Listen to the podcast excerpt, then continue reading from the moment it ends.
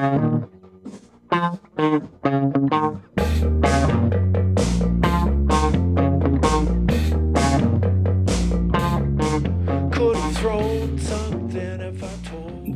день.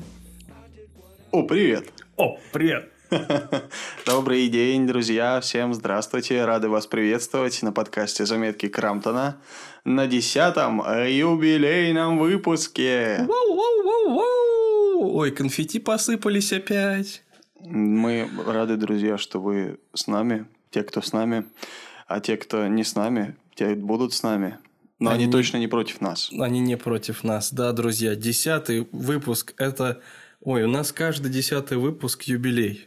Ой, да. Сколько у нас их уже было, по пальцам и не загнуть. На самом деле, очень рады, что есть слушатели, которым интересно то, что мы делаем. Э, Спасибо большое за то, что вы живо интересуетесь нашим подкастом, рассказываете какие-то советы. Нам это очень-очень приятно.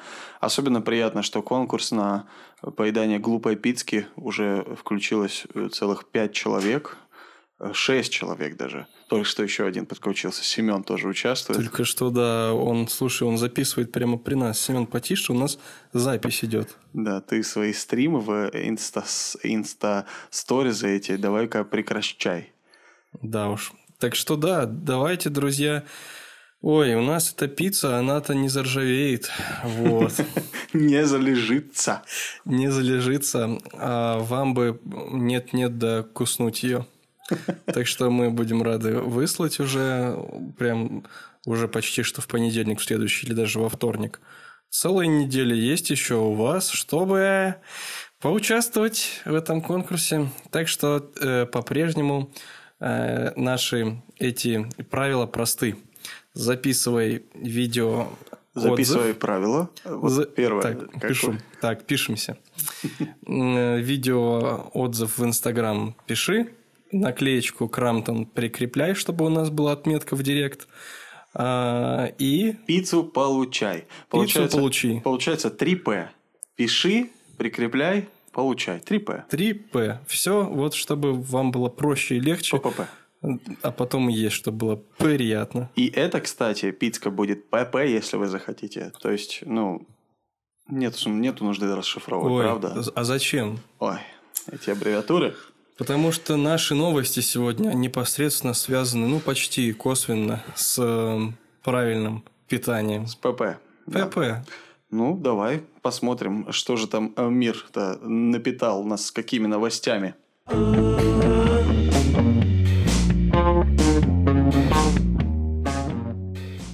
Ученые говорят, ну, Пока, пока так немножко с паузами говорят, но, видимо, сейчас скажут что-то. итак, ученые. Представьте, что сейчас от первого лица вам идет месяц. Сокращение потребления мяса поможет в борьбе с глобальным потеплением. Угу. А у вас там жарковато, наверное? Смотрите. Поменьше кушайте мяска. Ну, я могу знаю, я знаю почему. Я могу знать почему. Скажи, а скажи, а скажи. Но представь, если все люди, ну не все, а 50% любителей приготовить мясо на гриле вдруг выключат свои грили, насколько холоднее станет на планете. О нет, мы замерзнем. Мы будем мерзнуть с тобой. Давайте не так резко там. Потому что мы в основном вращаемся в кругах, где гриль включен с тобой. Слушай, да, и уже холодает. Мы какое-то влияние оказываем на, на социум. Не На стоит. со- И на потепление И глобально. на потепление. Ой-ой-ой. Он уже отдельный саммит проводит касательно этих э, Димы и Антона из заметок Крамптона. А, Что о, делать с их... Я у тебя спрошу, а кто проводит? Ты говоришь, а он, он, Он, он, он, он, кофе, он, он, он. он, он. Кстати, он, ну да, уже не он. Ну, мне кажется, он возомнил себе и до сих пор какие-то там саммиты себе допроводит. Возле гриля. Возле гриля. да. Мы должны действовать уже сейчас, хотя в идеале стоило начать еще 10 лет назад. Ну, Он, так и сказал начать. Этот климатолог. Климатолог. Да. А, Ученые заявили о важности диеты, содержащей менее, меньшее количество мяса. Если люди начнут есть меньше мяса, то это существенно поможет в борьбе с глобальным потеплением. Я не понимаю, как. Ты можешь мне объяснить вот нормальным человеческим языком? Ты человек, который в прошлом был вулканологом. Ты имел непосредственное дело к каша, каша, кашатологам, этим китологам. Вот ты человек, расскажи, как вот снизив потребление мяса можно сделать, чтобы было холоднее на планете? Я просто тебе не рассказывал, что я еще работал газологом, понимаешь? Газолог. Ну, я, я предполагал это, потому что ты везде успел побывать. И... Все дело в том, что здесь дело в газах, Дима. Ну. В газах, газики, газики. Постой. То, за что ты меня всегда винишь. Нет, ну, я понимаю, что это... Ну... Вот ты это делаешь не зря, поскольку, ну, ну вот, главный виновник глобального потепления сейчас перед тобой. По словам ученых, диета с меньшим содержанием мяса снизит уровень выбрасываемых парниковых... А, парниковых газов. А, Все-таки зря. Все-таки ты газолог другой отрасли. Да. А, парниковых газов. А значит, замедлит темпы климатических изменений. А, вот как какая-то связка э, слов, звуков, пробелов, э, но дело в том, что ешь меньше мяса, становится лучше нашей планете. В исследовании, опубликованном в научном журнале Science, Э, рассматриваются различные стратегии, связанные с продовольственной системой, которые должны помочь сократить выбросы парниковых газов. Они включают в себя глобальный переход на диету, богатую растениями, сокращение пищевых отходов и переход к повышению эффективности сельского хозяйства. А... Ну вот дальше в новости написано, что для производства продуктов питания – выделяется очень много парниковых газов. Именно вот с этим это связано. Чтобы производить, например, производство красного мяса. Красное мясо это, это что? Ну, это не белое. Угу. Все, спасибо. Ну, это любой. Мясолог был у нас в эфире сейчас. Но это говядина, та самая жадина, о которой мы уже говорили, да? Но я думаю, что это все, кроме диетического белого, кроме... А, курятины. Э, кроме, ну, грудки это и филе индейки, это вот ага. это диетическое, остальное все уже красное. Все покрасневшее. Понятно. Значит, вот производство красного мяса особенно затрагивает окружающую среду. Это объясняется тем, что коровы и овцы – жвачные животные, и они выделяют большое количество парникового газа метана при перерабатывании пищи. Так подожди, получается, вопрос не в том, что мы едим это мясо, вопрос в том, что много коров. И овечек, которые жуют и выделяют парниковые газы. Оказывается, я просто был в замешательстве вот сейчас, в эту секунду, потому что я думал, что до этого коров разводили только чтобы обниматься. А оказывается, и для чего-то другого. Ну, да, видишь, некоторые, видимо, ну, любовь непосредственно к некоторым частям тела коровы проявляли, к шейке, там, к, ну, к рульке.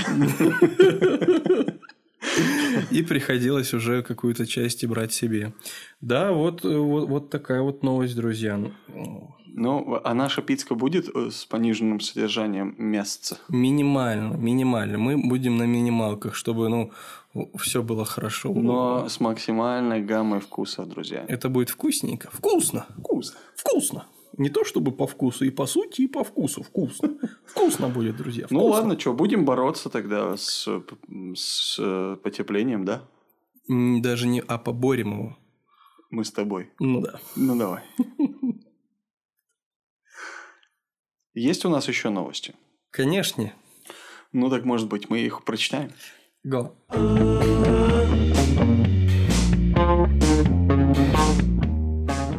Принц Чарльз рассказал про костюм, который надевал на свадьбу Гарри и Меган. Э, можно сказать... Не... Гарри и Меган это надевали костюм Чарльза? Да, да. Они там распиливали его. А, не такая примечательная новость, правда, Дима? Ну, ну, э, меня лично радует, что Чарльз, учитывая его возраст, э, не забывает надевать костюм на свадьбу своих детей. Потому что если бы он приходил без него, конечно, больше поводов для обсуждения было бы в нашем подкасте. Но ему приходилось бы комментировать это более объемно. Однако, вот в чем интерес э, наш проявился. Так, на свадьбу своего сына принца Гарри и Меган Каркл принц... Как, как? Каркл. А у меня написано Маркл. А, Каркл. А, Марпл. Кто накаркал? У меня написано Маркл. А, Маркл, точно. Все-таки Маркл, да, больше, чем Каркл? Э, Сейчас я еще дезлексолог, поэтому немного подрабатываю. В скобках нет. Добро пожаловать в клуб. Анонимных. А, так вот, что случилось. На свадьбу своего принца Гарри и Меган Маркл Мгм. Спасибо, что уточнил. Какое имя Маркл? принц Маркл. Чарльз э, надел костюм, который приобрел еще внимание в 1984 году. Это действительно привлекает внимание. Когда я одеваю старые вещи, это привлекает внимание. И тебя тоже называют э, «О, наш принц». Ой, принц Как пошел. тут написано «Ваше королевское высочество». Ну, ребята возле мусорки и так говорят, да. И тебе тоже говорят, ваше королевское высочество, вы придерживаетесь принципов экологичной моды и осознанного потребления. Да, только голос хриповат у тех, кто мне это говорит. Такое немножко запитое лицо. Ну да, на самом деле наши люди без определенного места жительства оценили бы эту новость и себя бы посчитали бы королевских кровей, Голубых кровей. голубых кровей. Однако дело в том, что он, э, на самом деле, когда я читал эту новость, повествование данное, я прям проникся уважением к принцу Чарльзу. Потому что Мог бы он... объяснить, почему? э, Вот сейчас я начинаю. Давай я тебя прерву и попрошу, объясни, почему. Ты уже начал объяснять, а я прервал тебя. А, да. Добро пожаловать в наши каламбуры. Ам, Дело в том, что этот смокинг, этот костюм выглядит прекрасно. Смокинг – это ж курение по-английски, по-моему. No smoking. А, а он нарушил. Опять же нарушил. А этим из королевской семьи все можно. Ну да. Так значит, этот его смокинг красиво выглядит? Да, он красиво выглядит, и э, дело в том, что он э, призывает всех, а, а- также относиться к вещам, чинить их, э, вот, э, присматривать за ними и не, не покупать постоянно что-то новое.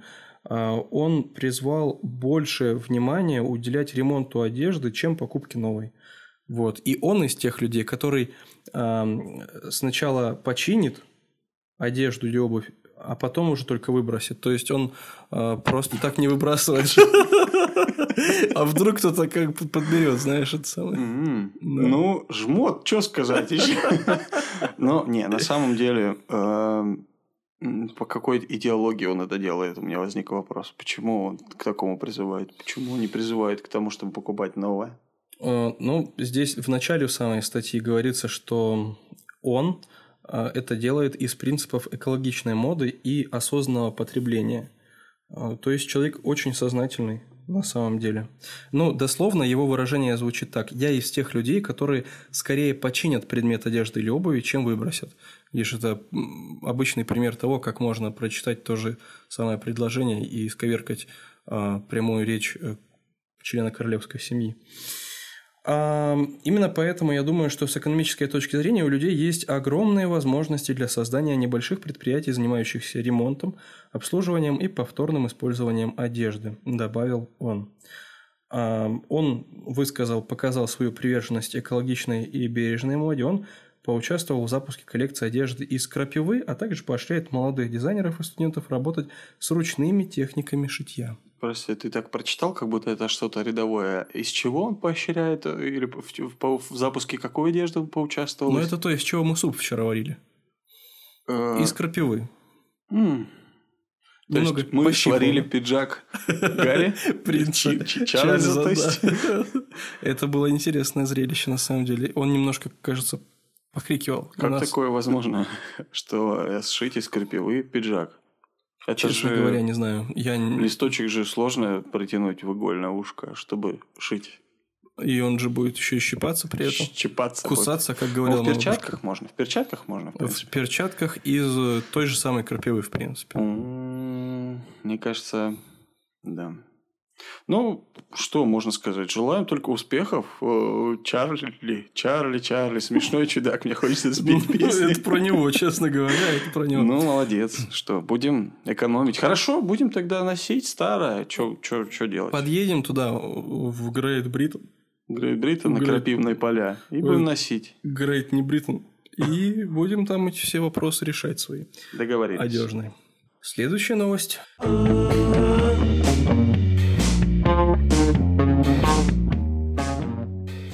Симпатичный французский бульдог стал мэром маленького города. Маленького бульдожьего города. Такой маленький город, знаешь. И там мэр бульдог. Но главное симпатичный. Все остальные уроды, а он такой симпатичный. А в городе есть еще кто-то? На самом деле, э, уже много лет жители Рэббит Хэш, маленького городка в округе Бун, Кентукки, США, выбирают себе мэров по необычному принципу. А знаешь, какому? Ну, нет. Ну, я предполагаю, что если там у них мэр стал бульдог, то они просто, просто, просто угорают. Но это не тот самый... До этого у них, мне кажется, был муравей мэр. Еще до этого, возможно, губка для мытья посуды, скорее всего. Ну, то есть, это просто ребята, которые вот абсолютно соль выбирали как-то. Я слышал. Соль? Соль. Кепчик. Кепчик. Ну, то есть, у них разные-разные. Человека еще ни разу не выбрали пока. Они Слабо до этого уровня развития не дошли. Слабо, да. Они пользуются принципом «человек властвует над человеком, ему вред». Ага. И не выбирают человека. Так вот, все кандидаты на должность городского главы должны с готовностью подставлять животик, чтобы его почесали. И это не шутка, ты смеешься, а это не шутка. Я с другой, я вспомнил свою. А, вспомнил анекдот. То, что а это очень серьезно, почесать животик. Женя вчера рассказывал анекдот, ты вспомнил его, наверное. Ну да. А, и это не шутка, ведь э, с 1998 года мэрами становятся собаки ну, не мэры становятся собаками, а получается... Это, кстати, важный момент ты поднял сейчас, угу. потому что в некоторых других городах бывает по-другому. Да, это очень интересно. Каждые четыре года устраиваются новые выборы, и вот и недавно состоялось важное для городка событие, в результате которого главой Рэббит Хэш был избран французский бульдог по кличке Уилбор. Уилбор. Интересно, что это французский бульдог. Это... А, кстати, в США, да? Ну, интересно. Ну, мне больше всего интересует первые его реинновации городские. Какие были, ты как считаешь? Мне кажется, он на каждом углу поставит такие вот, э, э, знаешь, как бы автоматы, которые будут выдавать мешочки для Э, ухаживания. Ну, для... целлофановые мешочки, знаешь? Ну, конечно, чтобы конечно. собирать э, а... ну, разные штуки. Чтобы... Штуки. Ну, штуки. Обычно же хозяева выходят, чтобы что-то пособирать. Пособирать штуки. Эй, песик, где твоя штука эта? Да, возможно, возможно. Ну, это, например, это первое. Э, французский рацион у всех, чтобы был. Это, а это какой рацион? Это значит, что теперь рядом с миской с водой и собачьим кормом будет еще третья миска с, с шато бриньо. Шато бриньо. Или птишабли. Бешамель. Чисто всем соуса. Да. Да-да. Ну вот, в принципе, я не знаю, честно говоря, как, а, как будет, но он выглядит достаточно уверенно. А вот, мы, конечно, обещали, что не будем возвращаться в политическую жизнь, но так и здесь дело ну, про собачку вообще. Все-таки собаки нас возвращают на эти политические грабли. Ой, да. Ну. Да, неизвестно, какая будет политика нового мэра, но, но он уже готовится активно сменить своего предшественника Бринета Полтро, который, конечно, тоже Бринета? является... Брюнета какого-то. Все-таки... Все-таки был какой-то брюнет у них там, да, власть? Да, да а который, конечно, тоже является псом ну, породы питбуль. А, уже питбуль. Видишь? Понятно. Хм. Ну, что можно сказать? Э, креативно подходит э, к, к, к жизни жителей округа Бун, выбирая себе в мэры песик, песелей. Собакенов этих. Собакенов. Да. Ну да, мы, мы рады, правда. Собачки это хорошо, а мы любим собачек, правда, Дима? Мы с тобой, да. Но коты все равно рулят. Покажи, куда? От собачьих долой. В сторону от Буна, Кентукки. Да. Но у нас сегодня такие животные новости, как вы слышите. Ну, последняя, по крайней мере. Да, и мы и, как ну... бы не устаем как бы сдаваться под натиском этих животных новостей. Мы уже говорили, что эти, эти, эти, эти наши друзья меньшие захватывают наш подкаст. Мы не против, да? Мы отдаем полностью им инициативу. Пожалуйста, проводите. Пожалуйста. Забирайте. Ну, что? Если Погнали. нас слушают братья наши меньшие, то, пожалуйста, приходите, проводите. Мы готовы уступить. Да. У вас получится лучше, мы уверены. На инстинктах, так сказать. Но вот получится ли убрать в наших меньших рассказать про человека, которому посвящен сегодняшний наш подкаст? Тот, который выгуливал мягкую игрушку? Давай узнаем, кто же это такой.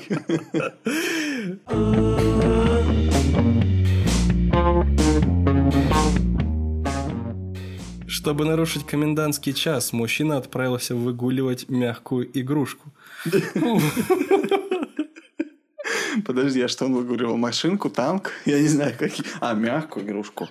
Значит, это могло быть что? Мягкий танк такой. Мягкий танк. На самом деле, эта фотография очень впечатляет, которая есть на обложке новости.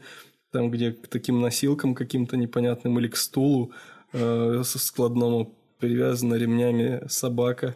Это, А, это, это, кстати, нечеловеческое отношение к мягким игрушкам. Я думаю, что общество защиты мягких игрушек сейчас будет недовольно. общество защиты стульев тоже, мне кажется, немножко И веревок, которыми перевязывает. и тротуарной плитки, по которой это все вообще несется, тащится. Полицейские, патрулирующие по вечерам город Ческе, э, Чешская республика в основном, видят пустые улицы, ведь после 9 вечера действует комендантский час. Однако не обходится и без нарушителей. Например, некий чудак. Опять же, это, наверное, принц Чарльз. А, Чудак из первой новости. Чарли, Чарли. Например, некий чудак, у которого не было повода выходить на улицу, отправился якобы выгуливать питомца, что разрешено. Но, конечно, офицерам не составило труда определить, что на другом конце поводка была не настоящее животное, а игрушечное. Слушай, а как они определили это? Ну, конечно, взяли какие-то экспертизы, наверное. Они взяли там же... На ДНК взяли игрушку и не нашли совпадений. Не нашли совпадения с хозяином. Нет, со всеми, со всеми животными видами. Они про- проверили все абсолютно все животные виды. Они- С ДНК игрушки не нашли совпадений. Тогда у них первая мысль закралась, что, возможно, это что-то инопланетное. Но первый звонок был Николаю Дроздову. А Да. Они позвонили А Николаю он в Дроздову. этот момент, кстати, как раз проводил экскурсию по картам какой-то какой там компьютерной игры, да. И Warcraft. он отвлекся, сказал, скорее всего, это ребята игрушка, да. И вот тогда они по... и тогда они поняли. А, Коля врать не будет. Э, Почему Коля, Николай? А, Николай, Все-таки почтенный возраст у человека. А, ну да, но они к нему так и обращались. Да, на самом деле, видите, вот, вот такая вот артистичная шутка произошла, после чего отпустили его с предупреждением. Сказали, слушай, в следующий раз маскируй ее по-нормальному как-нибудь. Мы тебя предупредили. И он предупрежденный пошел вдаль, ушел в закат. Я думаю, что он пошел в такой район города Чески, который называется Васвояси. Во свояси он погнал. Да, в свой округ родной. Ну, вот на что готовы люди для того, чтобы пойти, э, так сказать, прогуляться. Я хотел сказать другое слово. Ну, прогуляться в период, когда не хочется и так тяжело находиться дома на самоизоляции. Они решили выйти из дома из безнадежной депрессии. Да. Ну, хорошо. Хорошо, да пусть гуляет себя. Этот пес Пес, плюшевый. песель, собакен. Ну и хозяин. Главное, чтобы этот пес не стал мэром. А то еще амбиции Но он не может раскачает. стать, потому что он не сможет дать животик на почесывание. Да, действительно. Он привязан к стулу, как мы знаем, животом к стулу, поэтому он не сможет. Избирателям чесать стул? Нет, долой, отнюдь. Что это? Где это видано? А негде. Ну что, друзья, снова животные, только уже плюшевые, опять были с нами в эфире. Вот такие новости, э, как говорит один мой соведущий подкаста, подготовил для нас мир, и мы рады были с вами их обсудить. Да, друзья, это новостной блог, э, который вы послушали. Э, Надеюсь, вы немного посмеялись, поскольку, э, опять же, опять-таки, опять же взять Обратно. обратно-таки. Сегодня в мире происходит абы что. С трудом мы достали эти новости, сразу скажем. И слушайте, сохраняйте хорошее насмотр- насмотрение, на- настроение, На несмотря на слушание что. на уже, слушание. же слушают. На слушание, правильно. А то у нас опять спросят, а почему вы называете своих слушателей зрителями? Ну, потому что на самом деле мы записываем как некоторые ситкомы американские э, в окружении зрителей. Ну, ребят, помашите рукой. Ой, хорош, хорош. Сейчас волну опять запускают. Всё, уже запустили. Хорошая. Но все находятся на почтительном расстоянии друг от друга. Мы на стадионе пишем, как вы, наверное, уже слышите по эху. Поэтому не переживайте, все живы-здоровы. Да. И мы побуждаем вас сохранять хорошее нас... нас- Да что ж такое-то с моим речевым Наслушание. аппаратом? Наслушение, настроение, наслушание, несмотря на все, что творится вокруг. Будьте радостны, счастливы, несмотря на внешние обстоятельства. Вы сможете оставаться радостными. Да. Сказал будем- грустным голосом я. А мы будем стараться вам помогать в этом. Если вас веселят такие новости.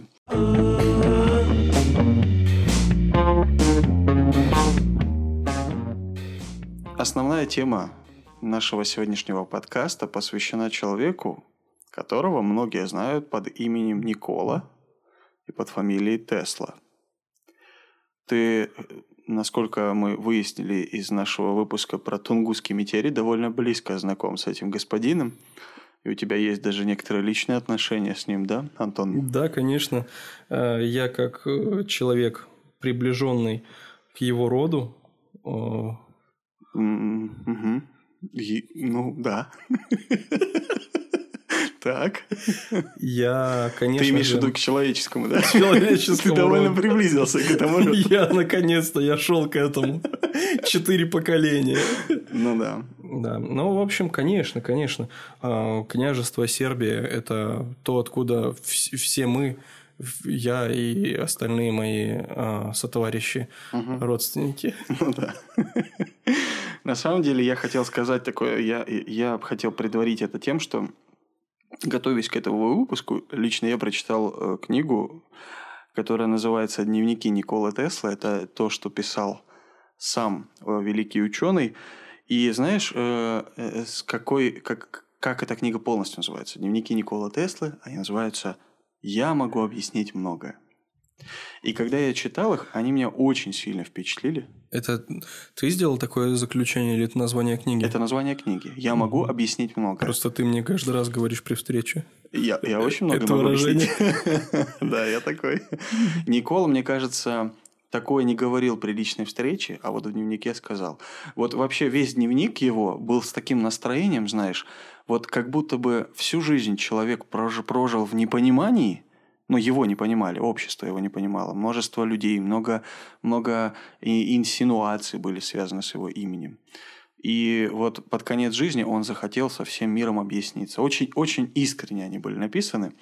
Так вот, из этого выпуска, значит, вы узнаете, какой был любимый ме- месяц, не Месси, какой любимый месяц Теслы. Причем здесь первая казнь на электрическом стуле. Причем тут Дональд Трамп и Никола Тесла. И э, вы услышите расшифровку лозунга Тесла, который звучал так. «Идеальный мир, в моем понимании, это мир без голода, войны и проводов». Это, это наше будущее. Но оно уже наступает на самом деле. И э, мы подумали, что, наверное, один из лучших способов был бы пригласить Николу Теслу в наш подкаст и взять у него интервью. Но по некоторым обстоятельствам от нас независящим он не смог посетить нас. Вот, хотя э, если бы мы жили каких-то несколько сотен, десятков тысяч лет назад, то Успели бы. мы бы могли с ним пообщаться. Поэтому сегодня Никола Тесла будет давать интервью со страниц своих дневников, которые будут зачитаны прямо здесь для вас. Некоторые фразы являются очень точными, емкими и, на мой взгляд, очень интересными и глубокомысленными. Поэтому и хотелось бы с вами ими поделиться. Здорово. А, В прошлом выпуске с высоким уровнем заинтересованности я рассказывал вот про Николу Теслу. Ну, не таким, ну, это, понимаешь, иронично я сейчас сделал. А, да? специально. Все, я понял. Что типа я с уровнем заинтересованности. Ты меня заинтересовал. А в этом выпуске наш э, главный в этом э, подкасте ведущий Дима, он будет, он будет э, рассказывать э, с высоким уровнем заинтересованности про эту личность, и уже даже, даже я э, заинтересовался. А знаешь почему? Потому что твой уровень заинтересованности, как коронавирус воздушно-капельным путем передался мне, и я заразился этой заинтересованностью. Э, вот это, по-моему, первое положительное сравнение коронавируса и чего-то хорошего. Да. Ты, как всегда, новатор. Ой, новатор. Ты раньше меня другим словом называл, но спасибо, теперь я новатор. А, надеемся, друзья, что этот вирус сможет по вашим наушничкам проводным или беспроводным, что, кстати, всегда приветствуется. Никола Тесла отдельно бы вам респектанул сейчас, если вы беспроводными пользуетесь то мы будем рады, если этот вирус заразит и вас. Интереса к этой личности. На самом деле, от себя могу абсолютно рекомендовать. Если вы ищете книгу интересную, книга «Дневники Никола Теслы», я могу много объяснить. Это очень искренняя, легко читаемая книга, не перегруженная научными фактами, больше о личности этого великого ученого и о его мыслях и чувствах. Пожалуйста, прочитайте. Но начать хотел с того, что после того, как Никола Тесла умер, в каком году это произошло, Антон? Ты как человек, который э, ну, знает все все архивы США. Я, я вплоть до вот всех голубей, которых он кормил перед смертью, я... Ой, это потом расскажу, потом. Давай, давай. А на самом деле он родился, ты уже сказал, 10 июля 1856 а закончил э, жить 7 января 1943 года в возрасте 86 лет. Почтенный возраст, кстати говоря. А, на самом деле, после его смерти в 1943 году большинство его э, дневников, работ, всего, что вообще у него было там в лабораториях его, было изъято Федеральным бюро расследований США и было засекречено. Небольшая часть была передана его племяннику, с которым у Тесла были хорошие отношения, человеку по имени Сава Касанович – и вплоть до 93 -го года, представляешь, около 50 лет, все работы Тесла, его дневники, в том числе личные, которые мы сейчас с вами читаем, друзья, были абсолютно засекречены. Их не выдавали просто обычным рядовым людям. Пока автор книги, ну или тот человек, благодаря которому эти дневники вообще увидели свет, это родственник э, Никола Теслы, не запросил эти вот дневники, ему они были выданы. Вот, значит... Э... Я хочу подчеркнуть, угу. э, можно сказать, э, сенсационность нашего выпуска. До какого-то момента ну, даже какие-то наши родственники, допустим, родители или дедушки, которые интересовались а, наукой, они не могли знать то, что знаем сейчас мы. Да. И, честно сказать, я очень рад, что у тебя получилось таскать эти материалы. А, вперед, мы готовы слушать. Я хотел бы сразу начать с цитаты из самой книги, точнее, с того, с чего, по сути, Тесла начинает свои дневники. Вот как он пишет. «Итак, о мысли, пришедшей сегодня утром в мою голову. Я вдруг подумал о том, что, что останется после меня. Мои изобретения, мои научные труды и огромное количество небылиц, которые выдумывают все, кому не лень. Я стар, сегодня мне исполняется 80, жизнь близится к концу, на мне наш род пресечется. У меня есть племянники, с, ним, с одним из них я переписываюсь, но он меня почти не знает. Переписки недостаточно для того, чтобы узнать человека как следует. Я привык свысока глядеть на сплетников и лжецов. Я делаю это не только благодаря моему росту, а, кстати говоря, у Тесла был довольно высокий рост, но и потому, что я выше их духовно – но иногда, когда лжецы переходят границу, мне приходится обращаться, обращать на них внимание и давать им отпор. Пока я жив, я могу это сделать. Но после того, как меня не станет, мое имя начнут поливать грязью безбоязненно, и некому уже будет за меня заступиться. Если племянник попробует, то клевники скажут ему, ты не знал его таким, каким знали его мы. Выход один. Пока у меня есть силы, я сам должен рассказать о себе. Отделить зерна от плевел – чтобы последующие поколения могли бы узнать настоящего Никола Теслу. Вот такие мотивы были у человека, который написал эти дневники. Звучит жизнеутверждающе, как мы любим говорить. Но здесь без доли иронии, честно говоря. Да. Потому что, а, знаешь, мне нравится вот в таких людях то, что они а, уважают себя и знают, чего хотят. Да? То есть, можно сказать, что все, что он делал, он делал, ну, в принципе, для человечества. Да, если бы он делал для чего-то другого, ему бы не было, а, наверное, смысла вот так вот позиционировать себя и свою деятельность. Да. Удивительно, что э, он до самого конца, как уже тоже позже будем говорить, сохранял абсолютную ясность ума. И люди, которые были к ним близки, говорят, что вплоть до дня своей смерти он абсолютно трезво мыслил, у него не было старческого маразма, он не забывал, у него была живая память, живой ум. И вот э, все дневники, которые он писал, как я уже говорю, на, по сути, на смертном одре – уже так болел сильно, уже ему было тяжело. В последней странице вообще он пишет о том, как у него уже дрожат руки, и как его раздражает, что каждую букву ему нужно выводить, э, как маленькому ребенку, который учится писать. Его это так задевало, он так страдал от этого сам. Но вот он, э, значит, решил все-таки рассказать о себе в таком живом, в трезвом здравии. О всех-всех историях, э, с которыми так или иначе связано его имя. Грязь или, наоборот, что-то хорошее. Интересный факт, который, например, я не знал, и, кстати говоря, вот его биография проливает очень много света на его жизни, факты, которые, возможно, вы даже не предполагали, что с юности Никола Тесла был атеистом. При том, что его папа, родной отец, был священнослужителем православным. Они из Сербии, в Сербии тоже православие, вот они были православными людьми. Но он говорит, я не верил в Бога. Э, отец сердился, он хотел, чтобы я тоже стал священником, но позже Тесла говорит о том, что он осознал, что Бог есть. Он говорит, что на этом не потребовалось более 40 лет. Он сказал, что сомнение – это искус, который надо преодолеть, чтобы обрести крепкую и незыблемую веру. Он сказал, что его побудило изменить свое мнение в отношению Бога. Он сказал, каждое разгаданное тайна мироздания, каждое сделанное открытие приближало меня к мысли о существовании непостижимого высшего замысла, закона над всеми законами, меня по инерции продолжают считать неисправным материалистом, но на самом деле я давно уже не таков. Я пришел к вере через долгий период отрицания, и вера моя крепка, как и предсказывал отец. Вот. Удивительно. Человек, который так круто поменял свою, свой взгляд на мир. Да, это крайне интересно, как я считаю. А, по той причине, что его убежденность, его убежденность была максимально такая, да, плотная и твердая. Да. И сегодня тоже довольно часто можно встретить ученых, которые называют себя атеистами, но в то же время не, не меньшее количество ученых, которые называют себя верующими, которые смотрят на законы мироздания и вообще на науку и на окружающий мир так же, как смотрел на это Тесла, э, и видят в этом какой-то замысел, а не случайность. Да, и по сути, такая вера Теслы, она была твердая и устойчивая, такая же, как и те законы, которые он озвучивал, да, потому что, ну, как мы считаем, да, получается, что все законы, которые нас окружают, они уже придуманы, и ученые, да, или изобретатели их просто озвучивают.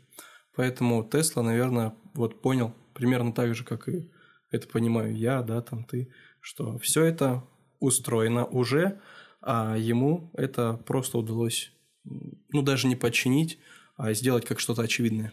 Да. Ну, рассказать об этом как о чем-то, что на самом деле есть, что окружает нас. И это приятно, потому что то, как он говорит вообще о своей вере, что он отрицал, сомневался, а потом на протяжении долгих лет укреплялся, и потом перестал вообще сомневаться на 100%. Это ну, на самом деле, крепкая вера во что-то, это всегда вызывает очень большое уважение, да?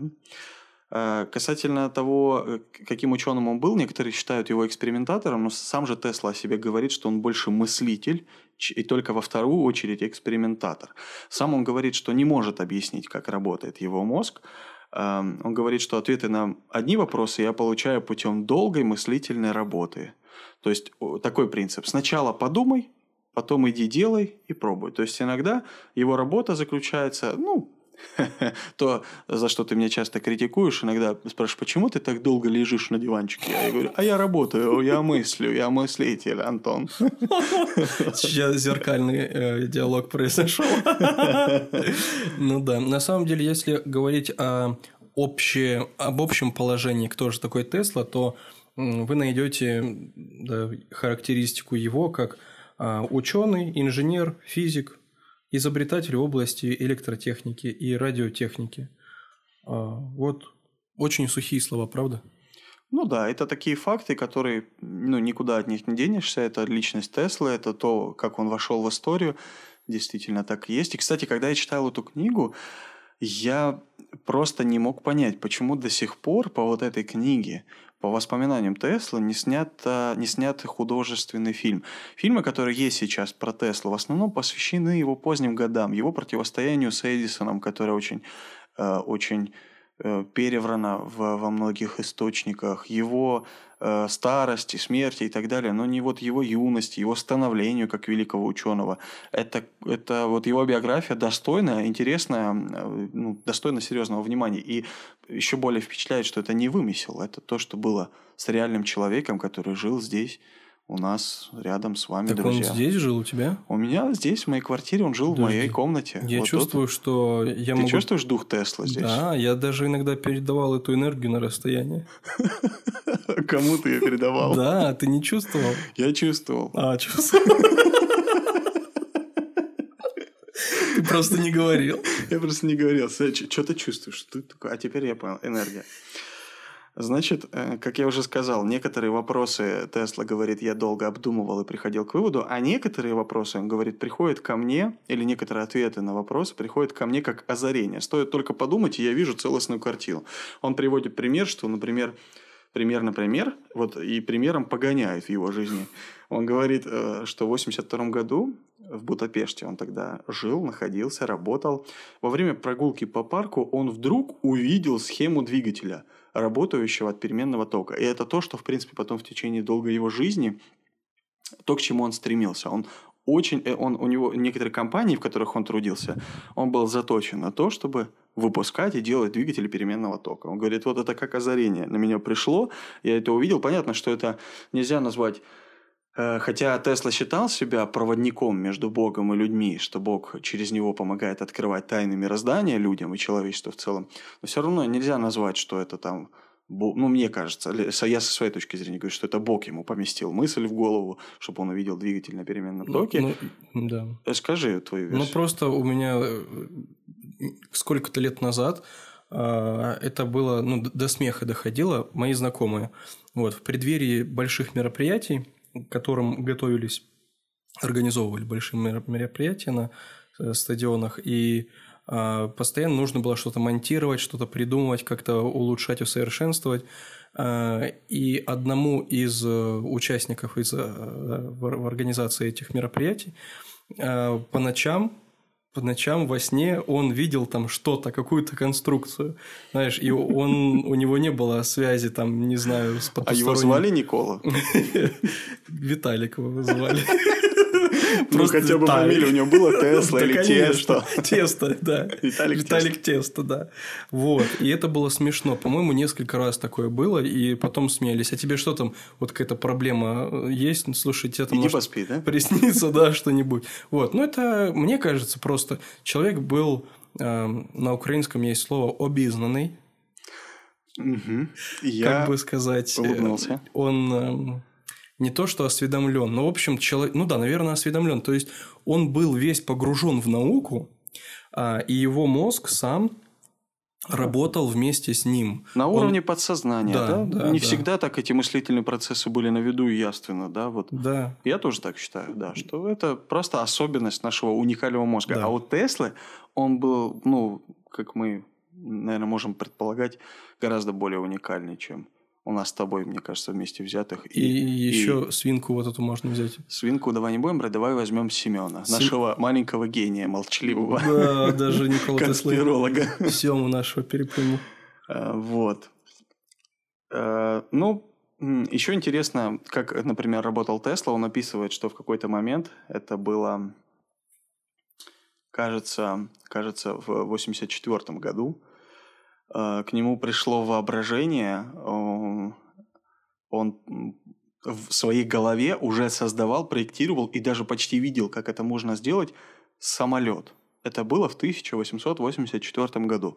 Э, напомню, что первый самолет с двигателем был сконструирован и опробован в 1903 году. Гораздо позже, чем об этом думал Тесла, да? Ой, слушай, я чувствую себя Теслой иногда. Э, я, кстати, чувствую тебя тоже иногда Теслой. Потому что знаешь почему? Он говорит дальше. Мне 80 лет, но в глубине души я остался ребенком. Но мне кажется, так может сказать каждый. Это про меня, брат. Ну, так каждый может сказать про себя. Мы же все дети внутри. Мы все хотим э, что-то такое интересное. Мы все хотим, чтобы нас признавали. Мы все хотим делать что-то стоящее, да. Это все, что э, нам с детства как бы в голове у нас появляется. Вот. Но Тесла говорит, что ему прямо говорили о его, о его, э, ну, как сказать, о том, что он ребенок, говорили многие. Эм, например, например, э, когда он размышлял об этом, мы, кстати, друзья, мы не сказали, не дефилировали сразу наш план подкастов мы решили, что мы сделаем э, и посвятим Николе Тесле целых два выпуска. В одном вот сейчас, который вы слушаете. Это нулевой. Это нулевой. И еще два вас ждет. Два, ну и потом еще бонусный. То есть всего 17. Да. Ну, значит, в этом выпуске мы больше о личной жизни говорим. Во второй мы будем говорить о физике и экспериментах. У нас есть один э, физик-экспериментатор, который ну, профессионально в этой сфере много лет работал, до того, как стать Хватит и газологом. И мы, значит, в следующем подкасте поговорим немножко подробнее об экспериментах, которые делал Тесла, о э, тому, что стало возможным благодаря его изобретениям и так далее. Но вот э, вскользь упомяну, что одно из того, над чем он работал, это возможность перемещать предметы, даже большие, на, больш... на дальние расстояния, на огромные расстояния, тысячи километров, то есть за секунду там, искривляя пространство, как ты говорил. Это как я к тебе обычно попадаю в гости. Да, я не ждал на баба. Какой-то огромный предмет. Сваливается что-то и что-то ломается вечно. В основном диваны, конечно, или, или, или, или столы. Жизнь. Ну да. Ну так вот, значит, Тесла, как маленький ребенок, он говорит, когда я подумал, если я изобрету эту возможность, он пишет, я предвкушал, как в один прекрасный день я сума, сумею отправить какой-нибудь подарок моей сестрице, которую звали Марица. Представляю, как она удивится, когда на столе перед ней вдруг появится коробка со сладостями, а сверху будет лежать записка от меня. «Дорогой сестренке от любящего брата». «Мальчишество чистой воды», говорит он. Но я не могу себе отказать в этом удовольствии. Вот так. Человек был не только научным гением, но и романтиком. Да. Еще Тесла, его, одни из главных его принципов жизни, Тесла, э, Тесла жил с чувством обостренной справедливости. Э, он не мог мириться с принципом, который в этом мире, как многие люди считают, царит уже десятилетия. Сильные побеждают слабых. Он не приемлил этот принцип и старался быть защитником таких слабых людей. Хотя некоторые ставят ему вину, что он был человеком нелюдимым и закрытым, сам он говорит о себе, что эм, я никогда ничего не делаю из ненависти никому. Я, то все, что я делаю, делается с любовью. А вот как раз, э, что я нашел еще в тему угу. а, того, о чем ты говоришь, в своих воспоминаниях Тесла писал, что им двигало не только желание развлечься, но и неудачи в достижении намеченной цели. А человек сознательно шел к тому, а, чтобы достигать целей. Да, точно. Это правда. Ну и ребячество. А, ну, ребячество было в его фантазиях. Вот, угу. вот, например, про коробку конфет он навряд ли собирался это всерьез опробовать, но он говорит, что он об этом сладко мечтал, когда гулял в парке. Он, кстати говоря, очень много гулял или путешествовал, да. Вот. Так вот, почему ему некоторые приписывают не любовь к людям и человечеству? Потому что считают, что он, значит, ну, такой образ рисует. Он человек нелюдимый, замкнутый и, соответственно, не любит других. Но вот что он сам говорит. Все, что я делаю для людей, я делаю с любовью. У меня нет никакой ненависти к людям и к человечеству. Единственное, что я ненавижу, говорит он, тратить время впустую. Мое время, говорит он, слишком дорого. Я постоянно думаю над серьезными научными проблемами. Вот даже сейчас, когда я пишу эти строки, какая-то часть моего мозга обдумывает данные последних экспериментов. Если меня отвлечь, то мой мыслительный процесс не просто нарушится. Я сбиваюсь с мысли, отодвигаюсь назад, и мне требуется время для того, чтобы снова сосредоточиться. Несколько раз случалось так, что я упускал нечто важное, когда меня отвлекали. Не успевал додумать мысль до конца. Позже я додумывал, но это вызывало задержку в решении проблемы. Вот. Помимо этого, говорит он, не все люди мне интересны. Ну, зато честно, да? Тратить время на неинтересных для меня людей мне не хочется – если незнакомые или не входящие в мой круг общения люди узнают меня на улице, то я ничего не отвечаю, прохожу мимо. Причина та же, я не хочу тратить время попусту. Я не люблю лицемерие и считаю, что лучше уж я продемонстрирую искреннее нежелание общаться, чем буду отягощать себя лицемерным, совершенно ненужным мне общением. Это удивительно. И, кстати говоря, а, я читал, что однажды он проработал, кажется, 84 часа без остановки. А, ну, вообще есть такие да, заметки, что он спал по 2 часа, да. Это правда, так и есть. А, В своих дневниках он тоже об этом пишет. Да. Угу. И вот был, был раз, когда он без э, чувства усталости проработал 84 часа к ряду. Ну, это даже больше, чем я. Ну, я помню, когда я проработал больше суток, то есть это я работал где-то часов 30, наверное, а, э, была физическая работа. Но у меня, ты знаешь, честно скажу, было некоторое чувство усталости. а он проработал 84, э, что очень долго. Да, и что главное, умственная работа занимает, конечно же, а, очень много сил и энергии, поэтому это интересно. Э, мне нравится Никола Тесла тем, что он знал, чего хотел, и добивался этого сознанием, сознанием дела. Я, это, конечно, повторюсь, но все больше и глубже я осознаю э, глубину его личности. Да. Эм, иногда ему приписывали некоторый пророческий дар, что якобы он может, он, он типа жил и родился не в свое время, надо было родиться позже, потому что он думал, настолько далеко был в будущем, что он мог просто видеть это будущее. Он пишет сам о том, что на самом деле никакого пророческого дара у меня нет. Я не вижу будущего. Я не могу сказать, что ждет меня и всех нас хотя бы завтра, не говоря уже о более длительных сроках. Будущее не, я не вижу, но у меня хорошо развитая интуиция. Я самый обыкновенный человек, говорит Тесла. Я не считаю себя гением. Мое отличие от других людей заключается лишь в живости и остроте ума. Нельзя сравнивать остроту ума с гениальностью. Интересная фраза, да. Например, по мнению, э, по мнению Теслы, кто были гениями? Гениями были Ньютон и Фарадей. А сам же Тесла себя гением не считал. Это удивительно. Хотя на самом деле лично я считаю его гением абсолютным. А, ну, если кто-то послушает прошлый выпуск, то они подумают, что я тоже так считаю. Ну, мне кажется, ты так не считаешь на самом деле? Я так считаю. А, я считаю, что ты хочешь, чтобы я проговорил-то?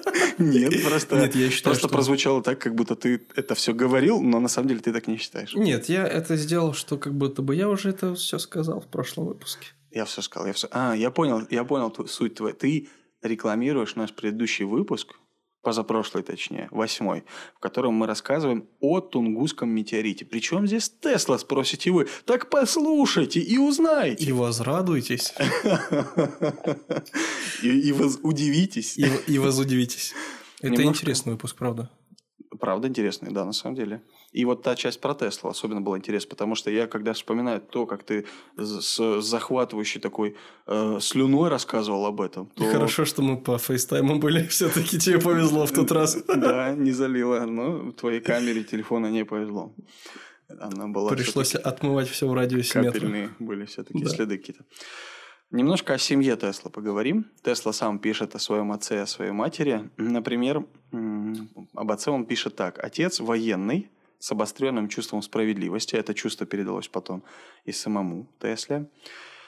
Э, отец очень много читал. Знания его были поистине энциклопедическими. Вот, наверное, откуда это тоже в Тесле. Э, не было, кажется, области, в которой он не был сведущ. Причем у отца Теслы была хорошая память. Э, он ну, запоминал много фактов и потом умел их в нужный момент и в разговоре ну, упоминать. Его мама Теслы, которую звали Джука, э, сильно уступала в знаниях своему мужу, но не уступала в живости ума. И мне кажется, вот отсюда и есть вот эта самая гремучая смесь удивительного склада ума самого Николы. И если, если кого-то смущает имя Джука, можно еще назвать ее Георгина. Георгина или Джука Тесла. Давай так ее и назовем. Георгина Тесла. Э, почему он говорит о, о, о живости ее ума? Несмотря на то, что она абсолютно не умела читать, ее так и не научили грамоте его мамы, представляешь? Он говорит, что она постоянно что-то придумывала. То очередное приспособление для печи, то для, при, то для прялки, то для ткацкого станка. И многие удивлялись, на самом деле, даже мужчины, как у нее так удается, откуда она вообще, где она это увидела. Она говорила, не знаю, само в голову пришло. Вот. Удивительная женщина. Это все потому, что она не обременяла себя этими буквами, чтением этим бесполезным, не обременяла. Все, все в работу пускала, все свои таланты. Но при этом, знаешь, как трогательно относился к Тесле, э, как к своей маме, точнее, Тесла – он говорит, что несмотря на отсутствие какого-либо образования, мама была единственным членом нашей семьи, который интересовался моими изобретениями. Причем она не просто интересовалась, как интересуется делами сына любящая мать, но она пыталась вникнуть в их суть. В каждом письме домой я описывал для матери то, чем я сейчас занимаюсь. Старался делать, как это, старался делать это как можно проще. Сестра Теслы, э, через которую Тесла общался с мамой, а, а какая именно Милка, Ангелина или Марица? Марица, да, сестра Марица. С ней переписывался Тесла чаще. Э, значит, э, сестра смеялась над ним, потому что говорит, что в своих письмах ты писал о себе всего лишь несколько строчек, а о проблемах, над которыми ты работал, мог писать несколько листов. Хм. Вот. И, и, и часто, как, как писал Тесла, как он говорил, не раз во время составления очередного отчета для матери меня посещали очень ценные мысли. Вот. Ему казалось, что мама издалека благословляет его. Вот. И то э, еще, что важное, передала мама Тесле, это принцип, что надо жить не для себя, а для людей. И это то, что Тесла пронес через почти всю свою жизнь. И под конец жизни, интересно очень в книге, э, мы, скорее всего, в этом подкасте не успеем вам об этом рассказать, но можете сами почитать, то, как э, разность культуры, разность психологии людей э, Тесла описывает э, Сербию, в которой он вырос, и люди с тем складом ума, и Америку, в которой он прожил почти всю свою сознательную жизнь, и то, как, какой контраст он видел, то, насколько ему было не просто мириться на протяжении долгих лет, которые он прожил в Америке, он не стал частью той культуры, в нем остались те принципы, которые когда-то вложили в него родители. Вот. А что касается его мамы, то а, я думаю, она сознанием дела а, говорила, поскольку жила также не для себя, была не маленькая семья у Николы. Кроме э, Николы было еще у него три сестры, как мы сказали, Марица, которая помогала в переписке, Милка и Ангелина. Э, и было два сына, э, помимо Николы, еще был старший брат э, Дане, однако не стало брата, когда Николе было пять лет, его брат погиб, упав с коня. Но мы об этом еще поговорим чуть позже. Я хотел рассказать об этом, потому что это вызвало определенное отношение к самому Николе со стороны отца. Это здорово, что ты об этом упомянул, про большую семью. И э, Тесла очень тепло относился ко всем своим родным. Да. Э, в своем дневнике он пишет э, следующую мысль. «Если бы я жил только для себя, то сейчас, одинокий, 80-летний, вдали от родины, я чувствовал бы себя несчастным. У меня было бы такое ощущение, что жизнь моя не задалась, прошла напрасно. Но я счастлив, несмотря на то, что я одинок, стар и не имею своего дома.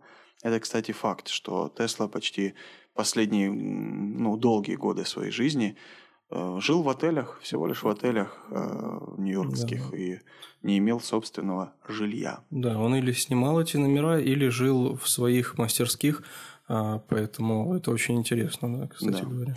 Причем вот, как он говорит об этом, надеюсь, что написанное мною станут читать не только мои соотечественники, поэтому я поясню, что такое для серба иметь свой дом.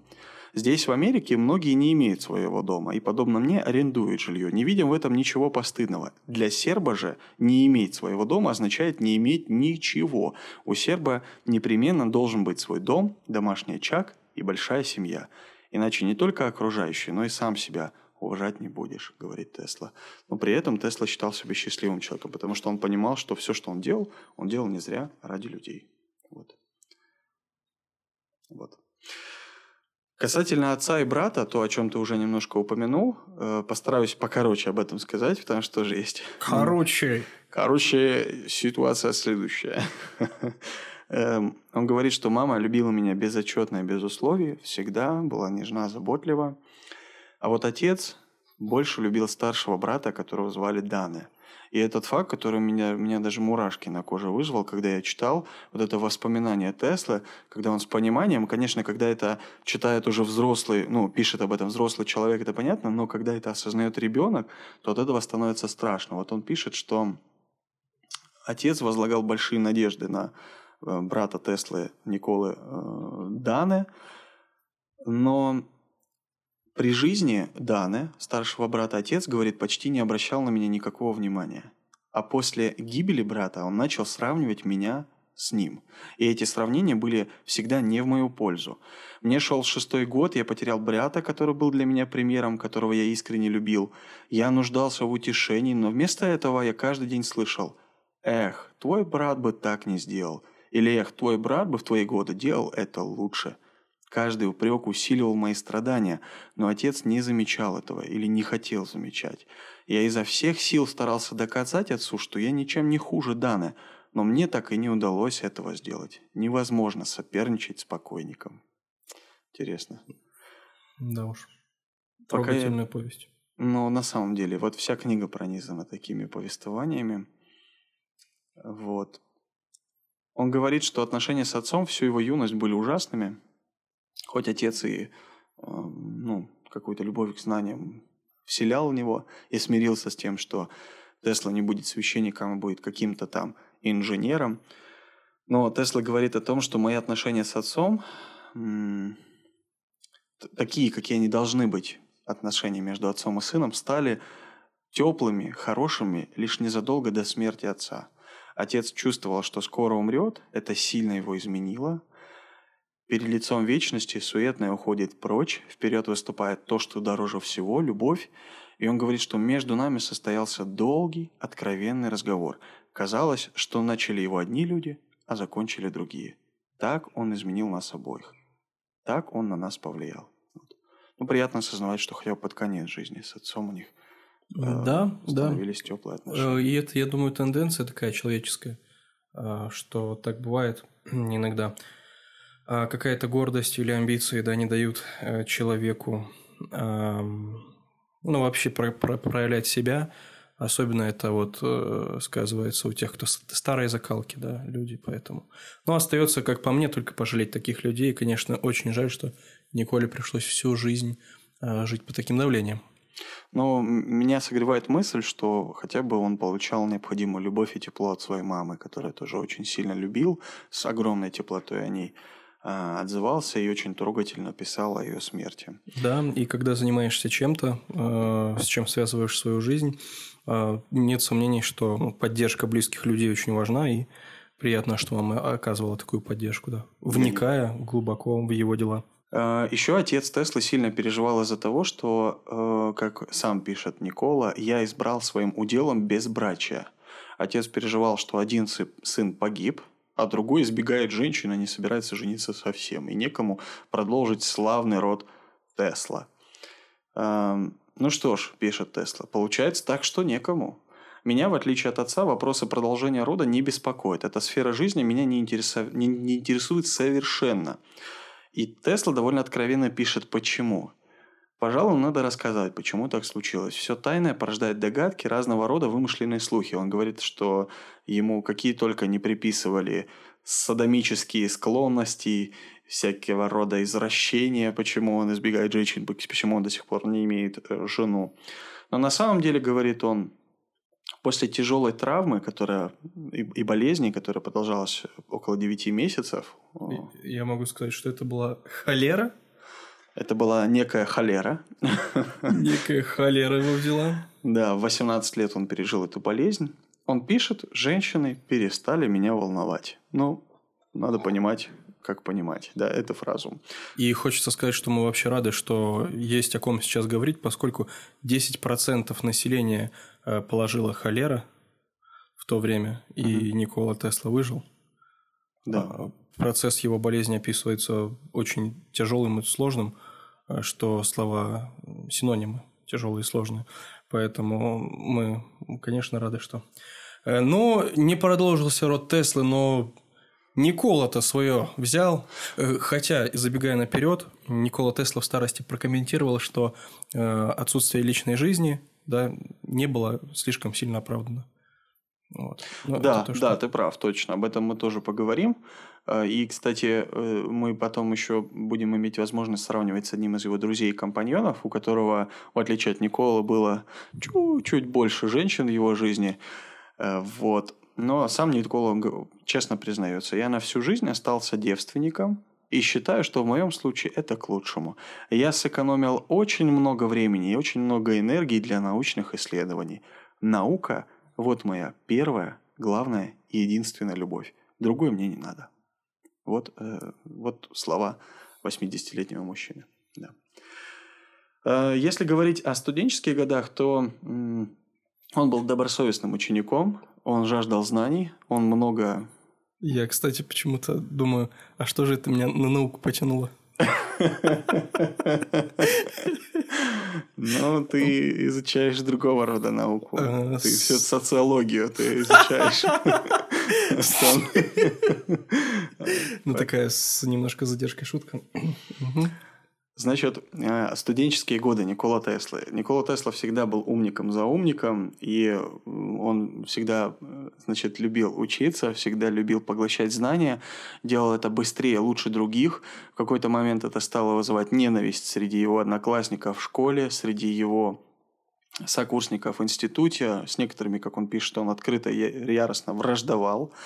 И эта вражда, он всегда описывает ее, что она, ну, никогда особо меня не волновала, ну, ненавидит и ненавидит, ладно, наоборот, как бы я шел вперед и так далее. Но по факту, не первый раз уже мы столкнемся с тем, и чуть дальше тоже будет такой факт, что, э, ну, все равно это так или иначе истощало и нервную систему Теслы, и его эмоциональные силы и так далее. В общем, Тесла э, говорил сам о себе, что он не умеет объяснять никакие науки. Из-за этого его, по сути, ненавидели его сокурсники и студенты. Он говорится, я, говорит, что я пытался добросовестно помогать, когда ко мне обращались с каким-то вопросом, но беда в том, что я не умею объяснять, не умею растолковывать. Я, я могу лишь обсуждать вопросы с равными мне познанием. Вот. Из-за этого у него были проблемы. Его ненавидели, короче, прессовали, как я уже говорил, и так далее и тому подобное. То есть и у него были проблемы с тем, с теми, кто не соображает вообще как бы. Ну да, с умственно отсталыми у него были некоторые трудности, вот с остальными более-менее тоже. Ну да. Да, а, из-за того, что такой нервный срыв у него произошел, из-за всего накопившегося к нему презрения, из-за войны с, с обществом, социумом и так далее, у него накопился нервный срыв, из-за которого, как он сам говорит или пишет о себе, у него был период жизни, за который, которым он не гордится, в который он э, посвятил себя азартным играм, э, отдыху, игре на бильярде, как он сам рассказывает, он преуспел в этом почти каждый вечер, но в то время играли на бильярде, это не так, как мы с тобой ходим, э, Антон, погонять шарики просто, а там играли люди на деньги, делали все это серьезно, расчетливо и так далее. Азартная игра, к слову говоря. Вот, и он погряз вот в такой образ жизни на несколько месяцев, примерно полгода. Он потратил большое количество денег, много проиграл, пил, э, отдыхал и так далее. Он рассказывает о себе, что когда остановился и оглянулся назад, то мне стало страшно. Он говорит, я ли это, со мной ли все это было, как я мог. Э, человек, который ценит каждую прожитую минуту, э, тратить впустую месяцы. Но мама его утешала, говорила, не переживай, все молодые люди совершают глупости. Без этого молодость не молодость. Золотые слова. Но Тесла так не считал. Он говорит, что существует огромное множество людей, которые на его э, взгляд не совершали глупости. Например, приводя, он рассказывал о своем отце, который был э, человеком таким прямолинейным, как он говорит, и не сворачивал никуда со своего жизненного пути. Четко знал, чего хочет.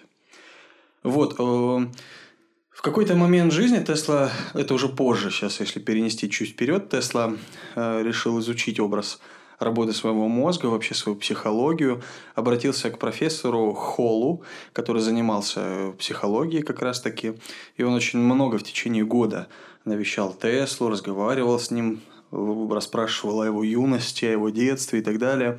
И вот когда они копали вот этот вот эпизод из жизни Теслы, когда он кутил, так скажем, то доктор Холл сказал, причина, скорее всего, была в том, что Тесла был переутомлен. Он очень много времени посвящал учебе, он был и трудоголиком, как ты сказал, сколько там он часов работал подряд? 84 часа, кажется, однажды. Да, почти как ты, да? Ты тогда 85, э, он 84. Ну, он, он старался поставить э, рекорд, но я не дал ему этого сделать. Ну, понятно. Из-за этого он сорвался тогда.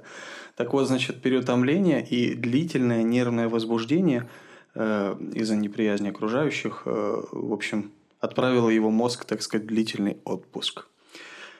Вот, за время, за время своего кутежа он потратил 840 долларов. Это, напоминаю, был 19 век, конец 19 века, то есть это приличные деньги на тот момент. И сегодня для нас с тобой это приличные деньги, на тот момент это тоже немало. Вот, ну, он взялся за ум, вернулся к учебе. Кстати говоря, после некоторых трудностей э, его, его выгнали с университета. Отец расстроился, но попросил не бросать учиться, отправил его на учебу в Прагу. Тесла согласился. И э, там он тоже снова стал э, искать расположение профессоров к себе, потому что он тоже был очень любознательным и выделялся из всех, довольно яркая личность была. И э, один из таких интересных моментов его биографии, который в целом характеризует его как личность, Эм, он рассказывает, что однажды его хотели познакомить с одним, так сказать, в кавычках полезным угу. человеком, вот, который, эм, как Тесла думал, наверное, какой-нибудь ученый, которого он сможет постажироваться, попрактиковаться. Тесла был очень наивный и очень доверчивый человек. Но это оказался полицейский, который хотел, чтобы Тесла просто-напросто стучал о настроениях в студенческой среде, информировал, был агентом полиции. Э, вот. Э, как ты думаешь, что сделал Никола? Никола Тесла, мне кажется, завербовал его и взял на опыт этого полисмена. И... И... И, Про... этот, и дальше, дальше. И, и этот полицейский стал не полупроводником, а проводником в полном смысле слова. Да, в том в самом железнодорожном составе, который запустил Тесла без... Без... Принципно. Правильно. Нет, это было неправда. На самом деле Тесла решил не выражать возмущение а не стал объяснять, что он недоносчик, просто встал и ушел. Ему сказали, у тебя будут проблемы, и проблемы у него начались. Ну, короче, суть до дела. Э, даже во время учебы уже его навестил один из его старых родственников. Мы переходим к той части его биографии, когда он начинает работать и, в принципе, начинает становиться тем, кем мы потом стали его знать. Один из его дальних родственников, довольно богатый человек, навестил его, когда тот учился в Праге, и сказал, что хочет устроить его в одну американскую телефонную компанию – вот, филиал которой находился в Европе, а, а точнее в Будапеште. Стал уговаривать его, ну, Теслу долго уговаривать не нужно, он всегда больше за то, чтобы что-то делать руками и изобретать, чем сидеть учиться, хотя это он тоже, к слову говоря, любил, но, как уже мы говорили о том, что он тоже любил и экспериментировать. Он собирает вещи и отправляется в Будапешт. И э, сам пишет, что в Будапеште он сделал свое первое настоящее полноценное изобретение – Э, то, что он придумал сам. Это телефонный усилитель или первый в мире репродуктор. Вот. Он был очень горд этим. И что же он принес этот репродуктор? Скажи, пожалуйста. Э, значит, он э, усиливал и репродуцировал угу. какие-то там телефонные вот эти движения все их. Вот, вот это вот все когда? Да, это я ну по-научному объясняю. Если кто-то не понял, друзья, изучайте науку реально. Это ты на венгерском языке прямо из Будапешта. Ну, я, честно говоря, не уверен. Это у нас больше по изобретениям Тесла, поэтому это надо к тебе обращаться. Что такое репродуктор? Я тогда... Я тогда расскажу об этом в следующем выпуске. Окей, хорошо. А, ну, в общем... Чувствуешь, как поманил? Поманил. Ты э, снова, ты снова манишь в каждый следующий выпуск и в предыдущий. Ты человек реклама, ты человек пиар. Это ты. Если бы ты работал с Теслой, я думаю, Тесла был известен ой, везде. Ну, кстати, Тесла не любил э, очень гладкие предметы, поэтому он бы меня выгнал просто. Ну, это я просто прочитал тоже о нем, то, что э, он не любил, когда есть какой-то там жемчуг, как я люблю. Вот. Ну, такие вот моменты. Кстати говоря, про жемчуг, знаешь, почему он не любил жемчуг? Потому что он гладкий. Не, только поэтому. Одна из причин, потому что он это, это его заставляло вспоминать тот постыдный период жизни, когда он играл в азартные игры. И он даже говорит о том, что ему приходилось продавать или матери жемчуг, или тети, или сестры. А, Ну, в общем, это то, что его пристыжало. Ну, может быть, но насколько я знаю, у него было немало бытовых маний. Э, Например, он был числом э, три одержим, ненавидел украшения, предметы круглой формы и эм, прикосновения к волосам тоже не любил. То есть это э, стояло, ну, как говорят нынешние психотерапевты, психиатры точнее, это было обессивно-компульсивное расстройство, ну, которое известно сейчас. Конечно, это к усилителю не имеет отношения, но это я к тому, что он бы меня бы не терпел. Ну вот, да. к сожалению. А может, к счастью, слушай. У Ну, Тесла было, были, была очень оголенная душа, нервы, это правда. Он натерпелся. Вот дальше я чуть расскажу о том, как ему сильно не повезло и как, как сильно его обманывали люди, очень сильно, что не мудрено, что можно быть таким вот э, пострадавшим. Но у него был друг, которого знали, звали, знаешь, как Антал. Он с ним учился до этого, а после вместе они работали в Будапеште, в этой той самой американской э, телефонной компании. Вот. Э, К слову, об этом ре- репродукторе или телефонном усилителе это принесло некоторую славу Тесле в научных кругах. Он стал, ну, ну, такую местечковую славу. Его стали уважать, по крайней мере, в компании с ним стали считаться. Вот. Эм, В общем, он все время хотел создавать что-то новое. Его, э, он говорил, что теория это мой инструмент, а практика и изобретение это и есть цель и смысл моей жизни.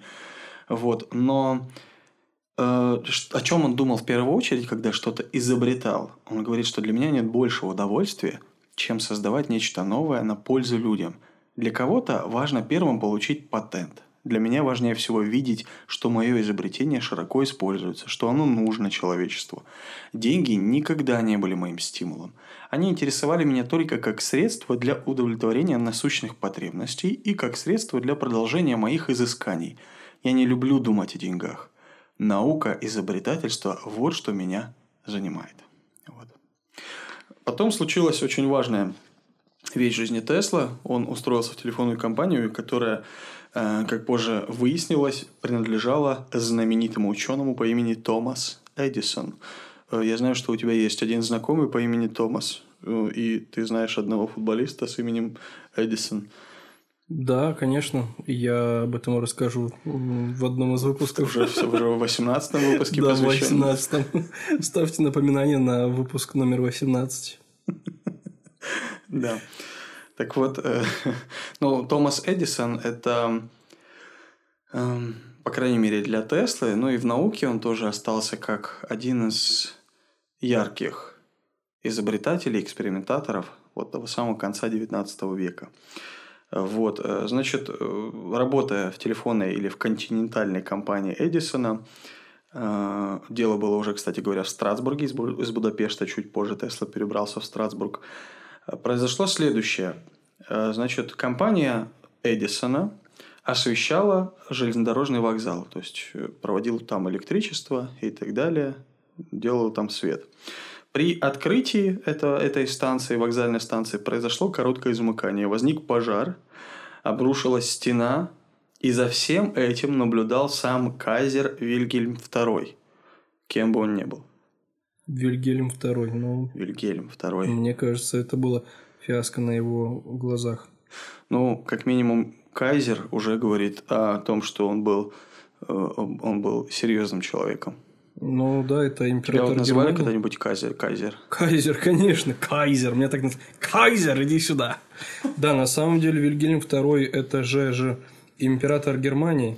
Ты должен был еще добавить Жеже. Э, Это, это же, же же- император Германии, Жеже. Это, это же, же э, Фридрих Вильгельм Виктор Альберт Прусский, как ты хотел сказать, но не назвал. Эй, ты знаешь, я тебя только что ввел в заблуждение, это был Вильгельм I. Какая разница? Но все равно он был как-то связан с Германией, но все равно он был кайзером. Мне В общем, друзья, если вы думали, что это познавательный подкаст, то вы ошиблись.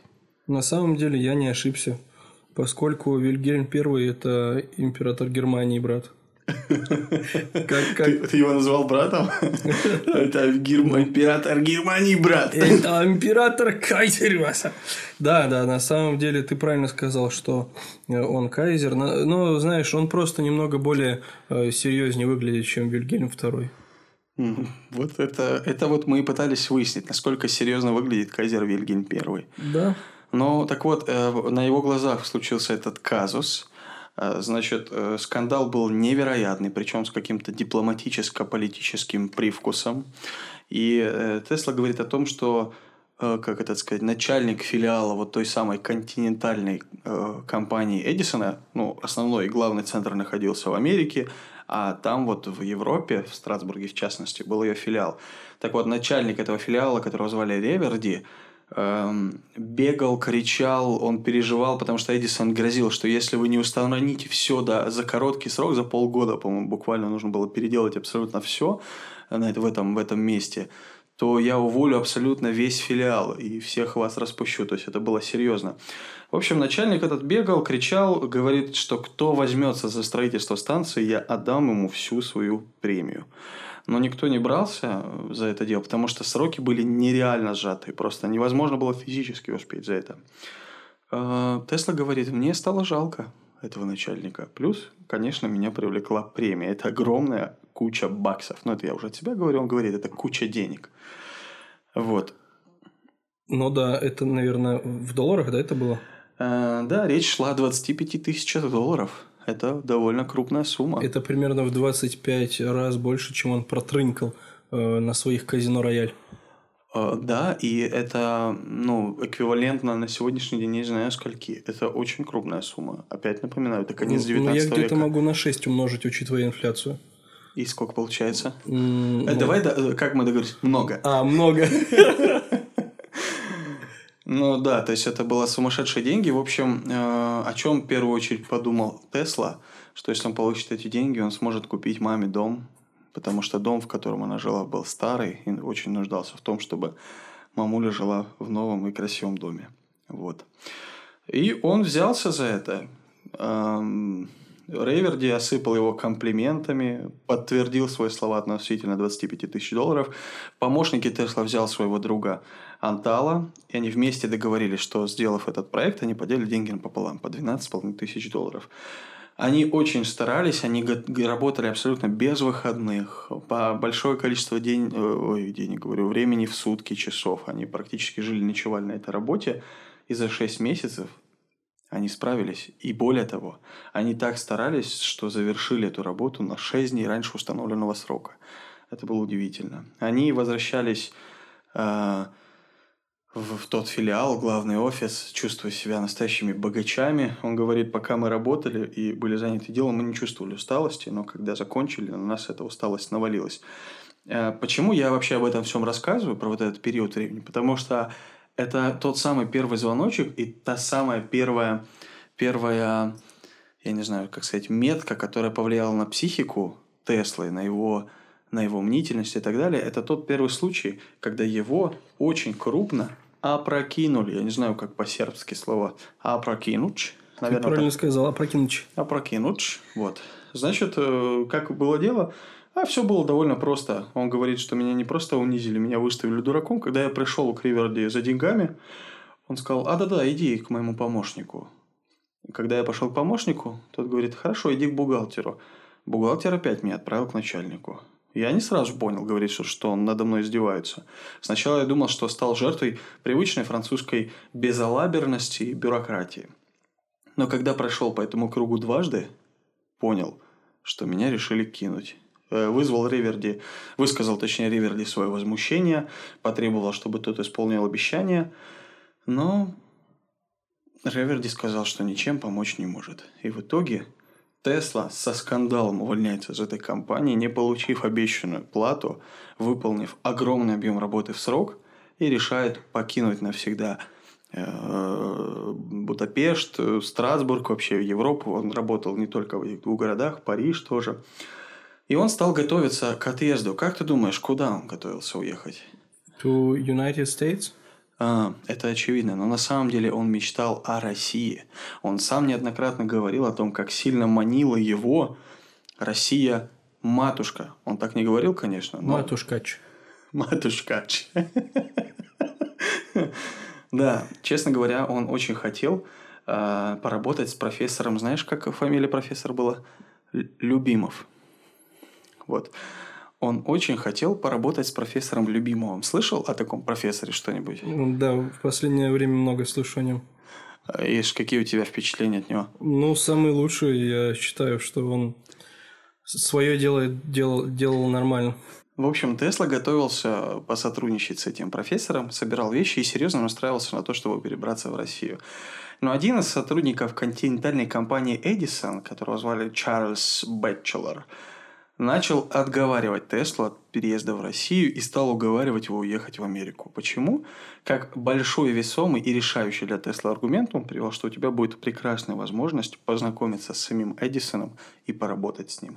И это стало ну, решающим фактором. А, и после, уже вот 80-летний Тесла в своих дневниках пишет, что дважды в жизни я совершал поступки, за которые не перестаю себя упрекать. Первое – это было мое пристрастие к играм. Второе – это выбор Америки вместо России. Он действительно об этом жалел. Вот, и в старости уже не представлял возможности туда переехать. Вот.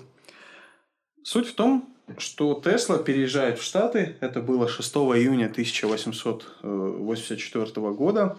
Он вступил на американскую землю, причем тоже все было не так просто. Он перед тем, как отплыть, его обокрали. На вокзале у него украли деньги, у него украли вещи, чемоданы. И он несколько суток просто голодал в каюте. Он ничего не мог есть, ничего не мог пить, у него абсолютно не было денег. У него был, был ужасный клоповник в комнате. Потом каким-то чудом там его покормил капитан судна, познакомившись с ним немножко, пригласив его на обед. Обратиться за помощью ему не позволяла его гордость. Измотанный тяжелым плаванием, голодный, как волк после зимы, после длительного плавания и качки, он прибывает в Нью-Йорк, говорит о том, что он прибыл туда счастливым. Эм, какими мыслями он себя приободрял, он говорит, что я фантазировал, что Эдисон, скорее всего, знает о том, что со мной случилось, о том, как меня кинули. И, возможно, Эдисон мне компенсирует все мои затраты.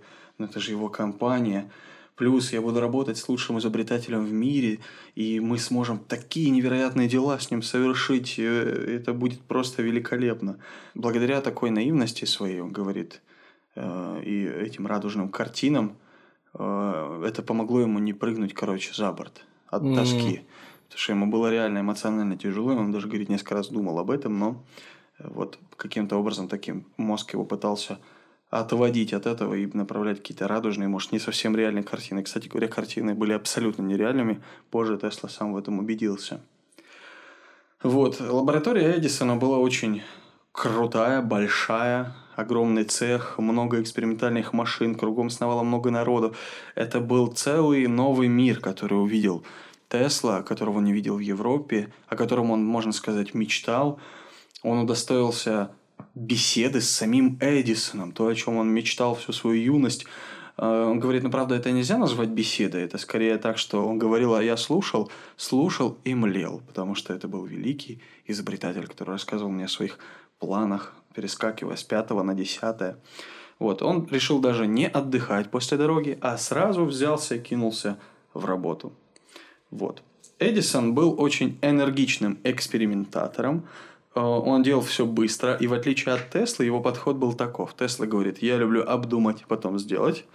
А Эдисон любил сделать, потом переделать.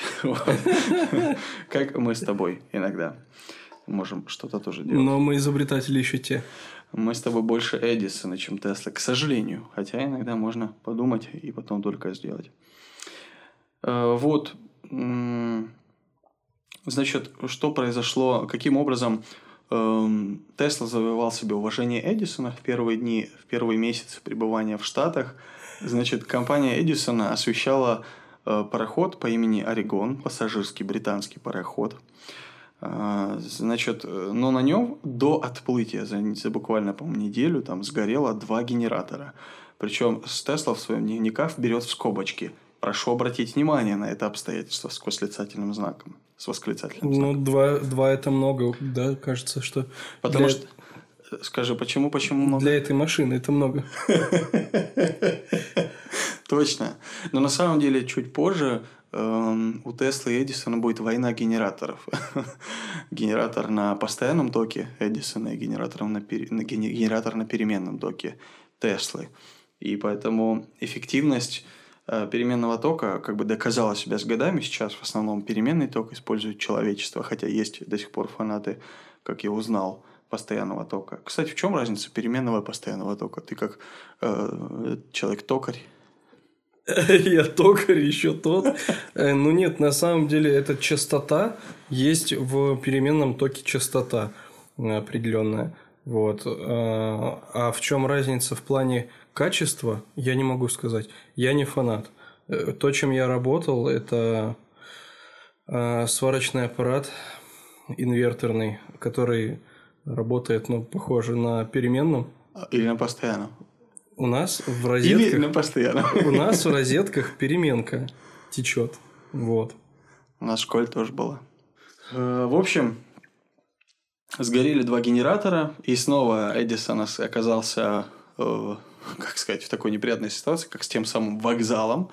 Снова ищет спасителя, кто возьмется делать эти генераторы. Если бы они не сделали их, то пришлось бы э, оплачивать большую неустойку владельцу Орегона, компании Blue Ribbon, и это большие убытки для компании Эдисона. Он э, значит, пытался найти тех, кто сможет э, разобраться в поломке. Ну, я имею в виду, Эдисон направил некого инженера Дэвиса, который не смог разобраться в причине поломки. Вот. Ну и как ты думаешь, кто же вызвался помочь? Кто же вызвался разобраться в причинах поломки генератора? Пока даже непонятно и не, не понимать, непонятно, о чем вообще наш подкаст. О Николе Тесле. Может быть, все-таки он?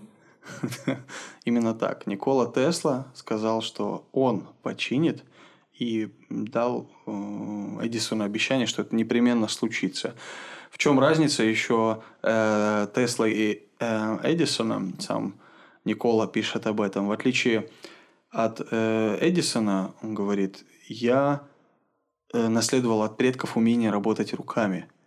Эдисон же был белоручкой, никогда не лез сам в свои изобретения, он любил кировать, командовать и, значит, посылать других, э, заделывать косяки его компании, его производства. Ну так вот, э, Тесла пишет, что не углубляясь в подробности того, как у него получилось, значит, примерно за час он выявил причины неисправности обоих генераторов и примерно за 8,5 часов обе причины устранил.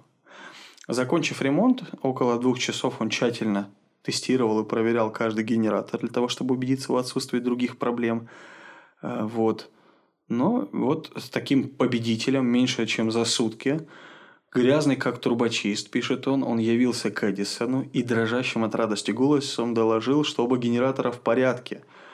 А вот. Эдисон сначала не поверил, но потом, прибыв э, на этот пароход, убедился в этом и стал, конечно, по-другому смотреть на своего работника. Вот. Они вступили в дискуссию, кстати говоря, о переменном и, и постоянном токе. Э, Тесла ожидал оживленной дискуссии, так как он был ярым фанатом переменного тока. Но э, дискуссии не получилось. Эдисон лишь усмехался и говорил, Ха, фантазер. Вот так он сказал, это бесполезно. Интересно, он пропел эту фразу или нет? Ну, возможно, скорее всего. Аналы истории это не сохранили. Очень обидно. В общем, завоевав определенную репутацию, очень солидную, Тесла стал э, особым работником на счету Эдисона. Эдисон платил... Кстати говоря, Тесла пишет, что Эдисон умел очень ловко разбираться в людях, и он был хорошим психологом, четко видел, чего не хватает людям. И, как сам Тесла потом анализировал, э, Эдисон увидел, что мне, э, для меня просто лучше любых денег и лучше любой платы лично эдисоновская похвала – когда тот публично хвалил и говорил, какой у нас работник Никола Тесла, что он сделает для нашей компании. Он говорит, что для меня это был просто рай земной. Я э, ну, просто ну, наслаждался этим. Вот. Короче говоря, в какой-то момент Томас Эдисон стал просить Теслу улучшать некоторые его изобретения. Причем э, сам Тесла говорит, что порой улучшать ну, это сложнее, чем изобретать что-то новое. Требует гораздо больше средств и денег. И вот одно из изобретений – это один из двигателей, одна из машин. Вот Эдисон говорит, сможешь, сможешь, говорит, улучшить? Ты, говорит, сможешь, говорит, улучшить? Говорит. Никола. Никола, говорит. Я, говорит, тебя похвалю. А знаешь, как он пообещал его похвалить? Пожалуйста, расскажи сейчас об этом. Длинным рублем.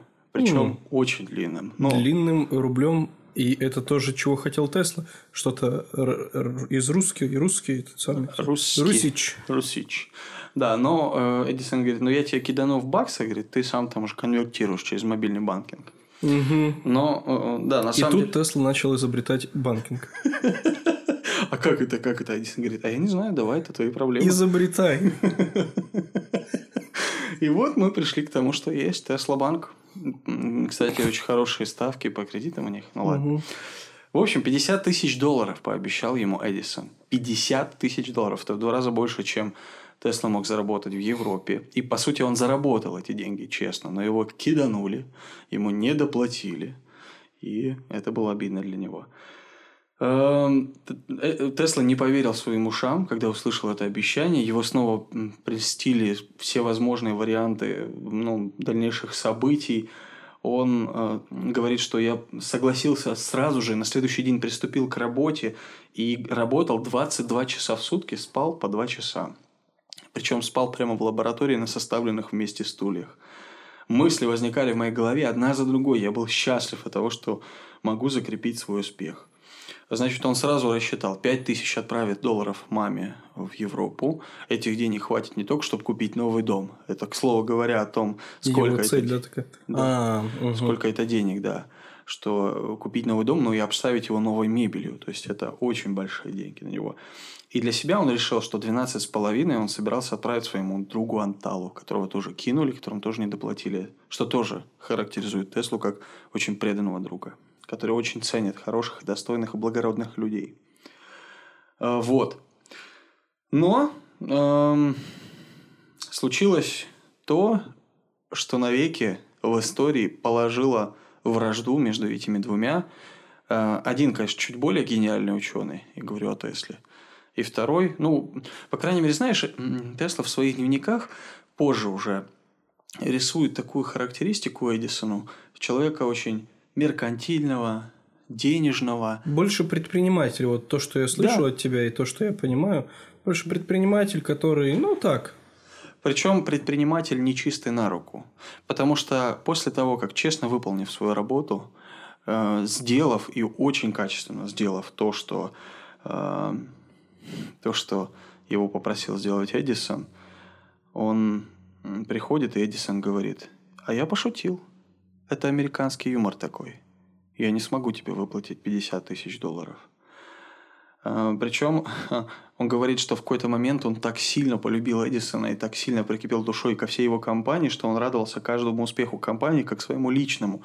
Он очень сильно нахваливал маме Эдисона в письмах настолько, что мама стала молиться за него, за этого Эдисона, за его окружение, за друзей. Вот.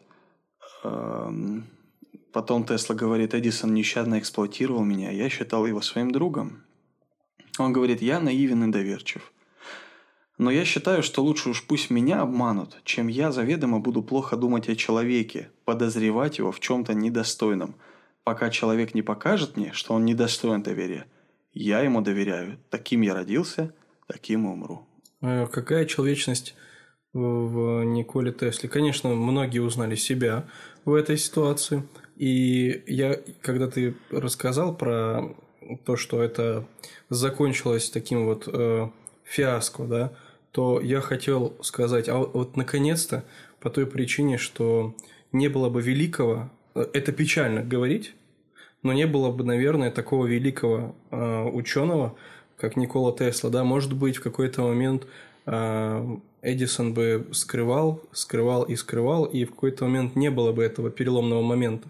А, однако вот так вот все произошло, и, безусловно, как человек прямолинейный, в том числе в своих мыслях, да, Никола Тесла провел границу между ну, в этих отношениях. А, и вот, вот чем-то все закончилось. Сегодня мы говорим о нем как об отдельно стоящей личности, которая не э, стоит в тени других ученых. Да. И э, в пометке к дневникам Теслы автор говорит, что на самом деле объем работы, который Тесла сделал для Эдисона, ну, невозможно переоценить. Даже он говорит, что сам Тесла преуменьшает этот объем работы в своих дневниках. Например, э, э, э, ну, автор э, такую пометку делает, что Тесла разработал 24 разновидности электрических машин постоянного тока. Принципиально изменил регулятор и еще ряд деталей. Благодаря произведенным Теслой усовершенствованиям двигатели и генераторы компании Эдисона стали лучшими на рынке. И вот такой монетой, вот нечистой, грязной, вместо 50 тысяч долларов Эдисон лишь предложил ему, ну хочешь, я тебе подниму оклад на 10 долларов в неделю – ну вот, ну, конечно, Теслу не устроило это. Он понял, что его эксплуатировали, что с ним поступили нечестно. И он уходит из компании и начинает искать новых инвесторов. Конечно, это был непростой период его жизни. Вот. И находит некоторых двоих людей. Уже все тяжелее и тяжелее ему доверять людям. Он сам говорит о том, что ну, второй раз нарвался, можно сказать, на те одни и те же грабли. Но все-таки понимает, что самостоятельно, одиночном плавании человеку, который не имеет большого капитала, ему невозможно осуществить все свои планы. Он находит инвесторов и убеждает их в том, что им необходимо строить двигатели, которые работают на переменном токе. Но ему говорят, послушай, Тесла, пойми, у нас пока еще нет имени, нас никто не знает, нам никто не даст деньги, дадут только под перспективный проект. Тогда Тесла понял, он прав, поэтому я буду делать имя себе, с того, что сделает меня знаменитым и потом позволит мне привлечь еще больше инвестиций, больше капитал. Он начал с изобретения ламп. Ламп. Ламп. Ламп. Не, не, не машина ламба. Не ламб, а не, ламп. Ламба. Это машина, а ламп... Лампа. Это? Это? Это лампа. Это лампа. Да. Таким образом, возникла компания, которая вошла в историю как Tesla Electric Light and Manufacturing Company. Очень простое название. Легко запомнить. Сразу понимаешь, о чем идет речь. Кто, повтори... Кто повторит, получит лампу. Вот. Ну да, он э, изобрел, по сути, бесшумную дуговую лампу. Почему это важно? Потому что для освещения улиц в то время, в те года, использовались такие какие-то непонятные шипящие, там, кряхтящие, пукающие какие-то лампы были, ну, э, странные издающие звуки. Э, лампа, которую изобрел Тесла, была бесшумной, что, конечно, делало ей достоинство. И она сразу же практически стала применяться для освещения улиц. Ну, как минимум в Нью-Йорке, в его родном городе. Вот. И, э, как и всегда, Тесла стал э, несколько направлений в своей работе брать. Одно из них это по-прежнему занимался лампами, переменный ток прокачивал, развивал. И он стал одержим передачей электроэнергии на расстоянии. Вот. У него не было никаких забот, его в какой-то момент освободили, и он стал работать как одержимый. Но как ты думаешь, что было не так с его компаньонами, которых он встретил? Наверное, они расстроились, что он такой крутой. На самом деле это то, с чем столкнулся Тесла в Соединенных Штатах Америки.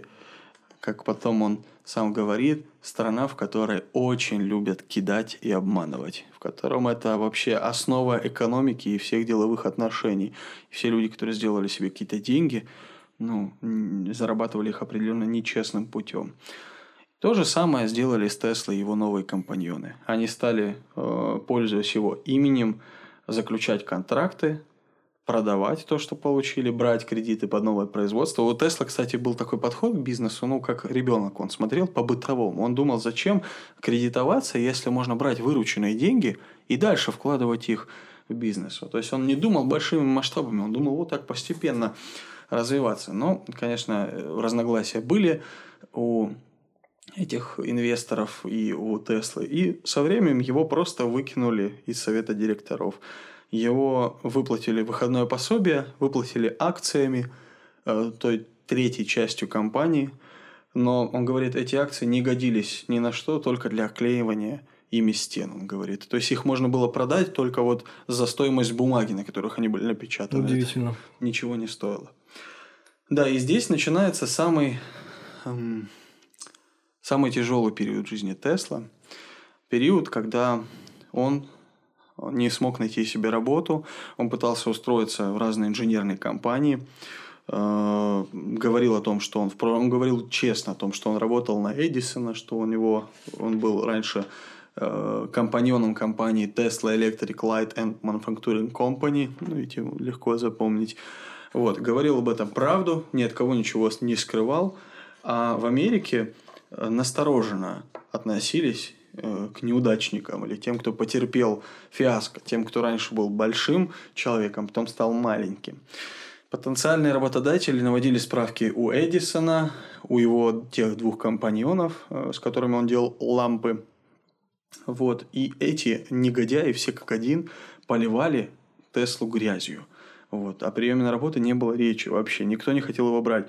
Они характеризовали его как психически нездорового, скандального, вечно недовольного типа или типа, который любил претендовать на то, что ему не принадлежит. То есть присваивать чужие изобретения. Это была чистая воды ложь. Тесла никогда этого не делал и никогда не искал для себя чужой славы. Конечно, он хотел свою славу, он был чистолюбивым человеком, этому определенно, но он честно хотел эту славу заслужить и заработать не на чужих достоинствах и заслугах. Вот. Эдисон опустился до того, что заявлял, будто он не мог доверить мне ничего серьезной замены ламп. И он просто не мог поверить ушам своим Тесла, когда слышал о том, как о нем отзывались. «А, «Хорошо», – подумал Тесла, – «раз я не могу устроиться инженером, мне нужно устроиться хотя бы сторожем. Ночью, пока я буду работать, я смогу работать головой, я смогу снова изобретать, что-то думать и так далее. Но даже для того, чтобы работать сторожем, нужны рекомендации и стаж а бездомного бродягу просто так не берут. А по сути он таковым и был. Из-за того, что ему эм, у него не было денег, ему пришлось съехать даже из тесной комнатки, которую он снимал, и он перебрался в ночлежку. Ему не было за что платить даже за отдельную комнату, за отдельное жилье. Тесла, как ты уже сказал, был человеком чистюлей, аккуратистом, человек, который все любил по полочкам, очень ценил чистоту, просто не мог переносить грязь, оказался в абсолютно противоположной среде. А, он пишет об этом так. Представьте себе большие комнаты, вдоль стен которых тянутся трехъярусные полки двухметровой ширины.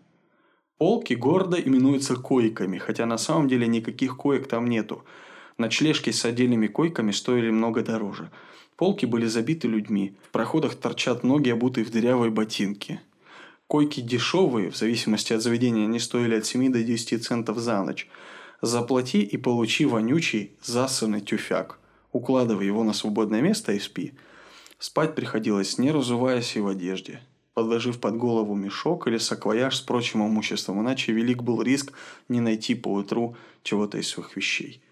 На грязном полу который никогда не подметался и уж тем более не мылся, спали те, кому не хватало денег на койку. Бывали дни, говорит Тесла, когда им не приходилось спать на полу.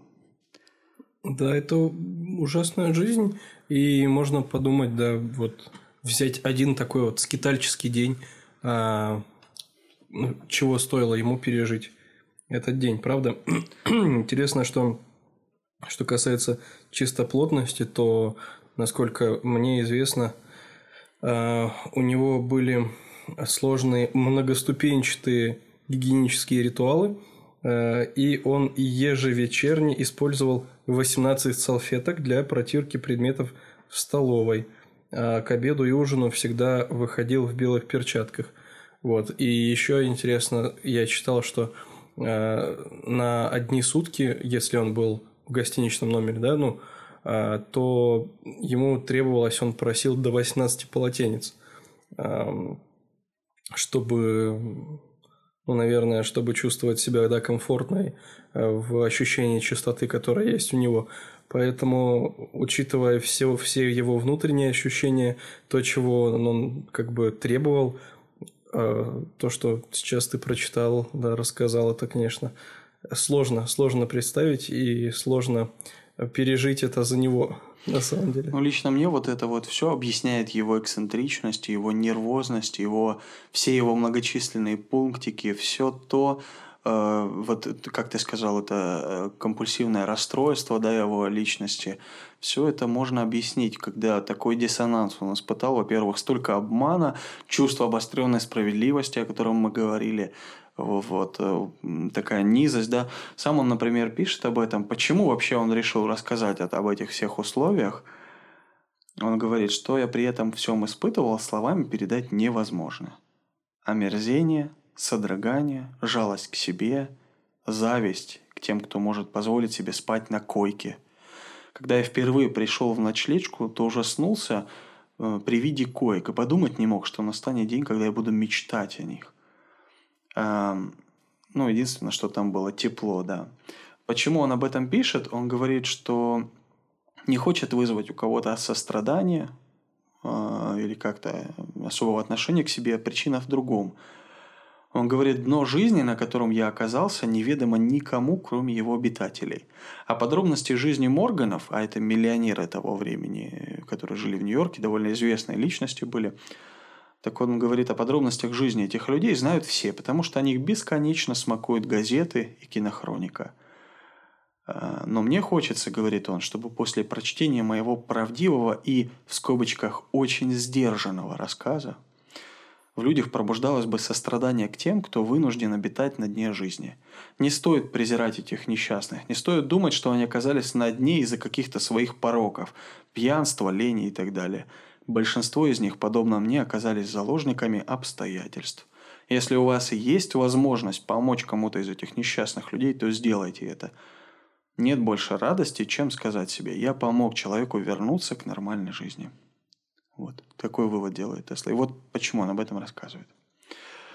А, редкие моменты, когда он удавался, ну или находил возможность немножко привести себя в порядок, свой костюм, помыться, отправлялся в библиотеку публичную, в такое тихое место, где он проводил время за умственной работой, и где он писал письма маме, письма, которые были полны лжи, как он сам говорит, человек, который не, не привык лгать и всегда говорить правду, он писал, что он работает инженером, что у него все хорошо, что он начал откладывать деньги для поездки в Европу, он говорит, мне было стыдно лгать, потому что главный мой принцип – честность. Но разве я мог написать моей престарелой матери правду, которая ее убила бы?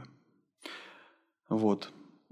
Перебивался Тесла заработками, например, уборкой улиц, грузчиком, э, подручным у каменщика. Выгоднее всего было копать землю. Он был землекопом. И в какой-то момент, э, занимаясь довольно долго и продолжительное время этой работы, и он начал зарабатывать столько, что смог позволить снять себе отдельную комнату и э, даже стал один из старших землекопов, я не знаю, как это правильно назвать, то есть какую-то должность стал занимать э, в этой всей бригаде и смог м, выкраивать время для того, чтобы снова заниматься изобретательством. Вот. В какой-то момент, в общем, долгими перипетиями, наверное, так, чтобы не отнимать ваше э, время, дорогие наши слушатели, он встретился с человеком, который его познакомил с компанией Western Union Telegraph. Знакомо ли тебе это название? А, да, слушай, конечно. И я думаю, что каждый, каждый на слух воспринял это это именно та самая компания, которую сегодня мы все знаем как Western Union, которая, кажется, занимается денежными переводами, если я не ошибаюсь, да? Так и есть. Э, вот. Значит, ему предложили э, разработка и производство двигателей и генераторов многофазного переменного тока. Конечно, он был рад такой возможности. Э, он говорит, что ну, после длительных переговоров один из представителей этой компании – ну, там еще был ряд таких приятных ситуаций, знакомств, которые привели ему вообще, вот, привели его в эту компанию. Значит, ему предложили, все, завтрашнего дня ты можешь выходить. Ему дали аванс в 30 долларов, чтобы он мог приступать. И я понял, что его, э, говорит Тесла, что меня восприняли всерьез, мое приложение приняли, и я смогу работать. Он пишет, что землекоп Тесла исчез навсегда. На следующий день я начал работать в лаборатории – Вечером переехал в приличный отель и купил себе новый костюм. не устаревщик, не устаревщика, старевщик? Э, да, старьявщик. Ста- старьявщик? Старьявчик. это по-сербски. Но это, судя по всему, секонд-хендчик. Сейчас бы ты его назвал так, да? Значит, он купил костюм уже не в секонд-хенде, а в нормальном магазине. Это случилось в апреле 1887 года. И с тех пор, пишет Тесла, апрель стал моим самым любимым месяцем. Здорово. Такое приятное да, чувство. Прошло немного времени. В Америку прибыл его близкий друг Антал Сигетти, фамилия такая у него. Э, вот. Э, Тесла был рад очень, очень своему другу, потому что он пишет, Антал стал моим помощником, у него был очень легкий, жизнерадостный характер. Это, говорит, был настоящий свет для моей жизни и такая большая поддержка.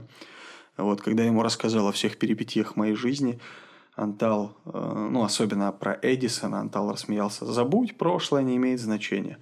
И он говорит, я разделял это мнение и смотрел вперед.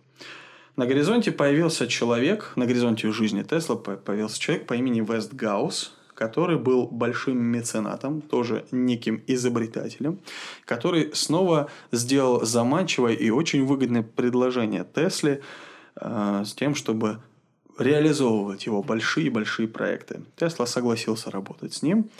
Э, впервые он побывал в доме такого очень богатого человека. Вестгаус был довольно влиятельной личностью в Америке в то время. Вот. И говорит он, когда я увидел настоящий султанский дворец Вестгауза, я вспомнил ночлежки Нью-Йорка. Я думал о том, что деньги, потраченные на позолоту, на статуи, ковры и прочее, можно было бы найти гораздо лучшее применение на благо общества – он говорит, что меня часто называют социалистом из-за моих взглядов. Так вот, социалистом я стал, побывав на вилле у Вестгауза. Резкие контрасты заставляют задуматься. Вот. Да, звучит неплохо. И Никола Тесла говорил это, конечно, сознанием дела. Да. Он человек, который побывал на всех ступенях, да, такой ну, как сейчас финансовой принято. жизни. Да, да, да, да, да. По крайней мере, да. В общем, э, особый статус, как всегда, он приобретал в этой компании. Его недолюбливали за, его, за то, что он был такой умный заумный, самый умный, как название конфет, который мы сегодня с тобой кушали. Вот, он везде, так сказать, проявлял свое мнение. В какой-то момент он стал ну, сейчас, наверное, это называли бы старшим менеджером, но стал занимать определенную должность в компании, который так или иначе был связан со множеством проектов, этой компании. Соответственно, его недолюбливали многие. Это, это как всегда, не волновало Тесла. Он привык к тому, что он как личность особенная, обращающая на себя внимание, э, вызывает некоторую нелюбовь у других людей, посредственных, как говорит Тесла. Антал, к слову говоря, в отличие от э, Теслы, был большим повесой. У него было довольно много женщин, как и в Европе, так и по приезду в Америку. Э, вот. Тесла о нем пишет, э, как чересчур любвеобилен. Вот так он говорит. Ну да, так, наверное, вернее было бы записать. Да. Он говорит, что у него было несколько любовниц. Одну он начинал очаровывать, роман с другой был в самом разгаре. С третьей роман уже заканчивался, четвертая осаждала его. Э, вот говорит, что если бы не страсть Антала к женщинам, то он сделал бы гораздо больше открытий, чем я, потому что ум у Антала был живой, и физику с математикой он знал великолепно. И, к сожалению, его больше интересовала не физика и математика. И вот на таком контрасте, мне кажется, есть возможность понять и убедиться, что эм, такой распутный образ жизни на самом деле эм, не способствует продуктивности в работе. Ну, как минимум, да? Да, да, очевидно так. И безусловно, сосредоточенность на одном деле э, – это всегда хорошо. Интересный случай произошел э, вместе с Анталом и с Теслой. Значит, Тесла ставил эксперименты на влияние переменного тока на человека. Ну, то есть он, по сути, ставил эксперименты на себе и на своем друге Антале, пропуская через себя и него ток.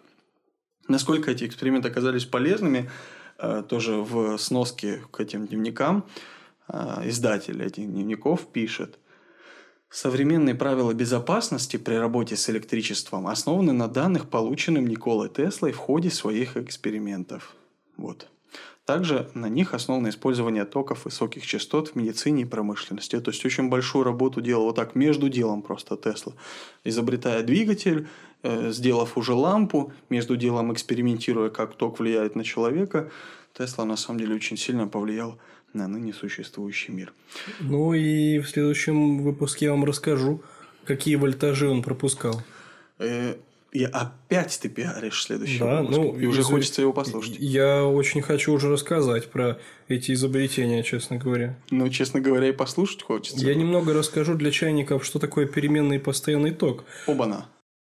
То есть для меня. А, да-да. И для Семена. Нас двое. Это правда. Итак, ничего вы не узнаете сейчас, поскольку ничего не понятно будет из того, что я расскажу. В электричестве есть два рода тока. Ну, как я говорил, уже мой сварочный работает на переменном, то есть, когда я его включаю в розетку, в него поступает переменный ток. И с помощью этого инвертора, как я понимаю, он становится постоянным. Но вот вопрос, э, что это такое? Что это такое?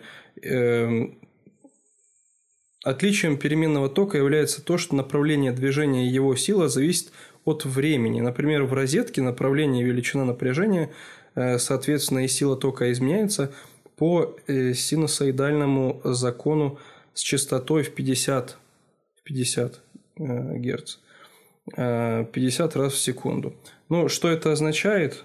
Что это означает попросту? А, вот в источнике, который есть передо мной, говорится, что разница в этих двух примерах является то, что у постоянки всегда плюс и минус находятся на одних и тех же проводах. Если говорить о переменном, то в электроснабжении используют понятие фаза и ноль. Это мне знакомо. Это да. И, ну, по крайней мере, ноль. Если рассматривать по аналогии с постоянкой, то фаза и ноль являются плюсом и минусом, только полярность меняется в 50 раз в секунду. Ну, в США 60 раз, а в самолетах более 400. А, как я и говорил, ничего нового, интересного и полезного вы Все для понятно. себя не узнали. Вот, друзья. Но э, так, тем не менее, есть понятие переменного и постоянного тока. Ну, то есть, э, переменный, он постоянно вот так вот скачет. Меняется постоянно, меняются вот эти вот его показатели. То есть, он постоянен в своей переменности. Именно так. Интересно. Спасибо тебе большое. Конечно, чувствуется небольшой пробел в физических знаниях. Лично у меня. Ну, приятно, что ты так в этом подразобрался. Так вот, интересный случай произошел с Анталом и с Значит, Тесла и Антал в какой-то момент стал шутить в компании этого самого богача Вестгауса, что эксперименты, которые Тесла на нем проводит, проводя через него электричество, повышают его мужскую силу. Как известно, он был таким э, любовником и повесой, и это дошло каким-то образом до начальника компании по имени Вестгаус, который стал подробно расспрашивать у Теслы о его экспериментах. Сначала Тесла по чистоте своей души не понимал, с какой целью тот интересуется, и э, ну, не знал для чего Вестгаус хочет об этом все э, узнать.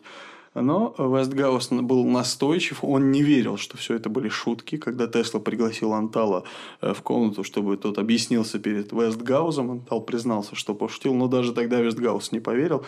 В общем, он хотел, чтобы такой эксперимент провели над ним. Вот такие были шутники, по крайней мере, Антал и э, вот его друг Тесла. Ну, да, в одном из источников, которые я э, читал, э, Тесла, Тесла, сам Тесла, был таким э, записным юмористом, э, что, что за ним нужно было записывать. Однако, ну, про такое я не читал, извиняюсь, конечно. Никола ну... Тесла был записанным юмористом, вот что я читал. У Николы Теслы было отличное чувство юмора, его шутки всегда приводили в восторг его друзей. Э, даже такой знаток языка и мастер слова, как э, господин Киплинг, тоже друживший... Радиард. Редьярд, Киплинг, все верно. Это тот, который написал Маугли. Это классный автор. Ну, это Киплинг. Радиард. Радиард, э, тоже друживший с Теслой, восхищался его отличным чувством юмора, однако почему-то он забыл про этого Антала. И электрический ток их. И, который тоже приводил в восторг. Да. Ну, да, рассказываем это просто как факт того, что было в дневниках Тесла, в биографии, как что-то, что является, вызывает некоторый юмор и некоторую шутку. Да? Э, в общем, э, недолго Тесла работал с Вестгаузом, он понял, что э, это ну, вся вот эта вот жизнь светская, на которую Вестгаус так или иначе соблазнял Теслу, приглашал на постоянные обеды, на постоянные какие-то э, променады, или как это называется, какие-то вечера званные. Все это отвлекало от работы. Тесла не мог сосредоточиться. Он даже прикинул в голове, что суммарно за полгода или за год он проработал в общей сложности всего несколько, там, три с половиной месяца.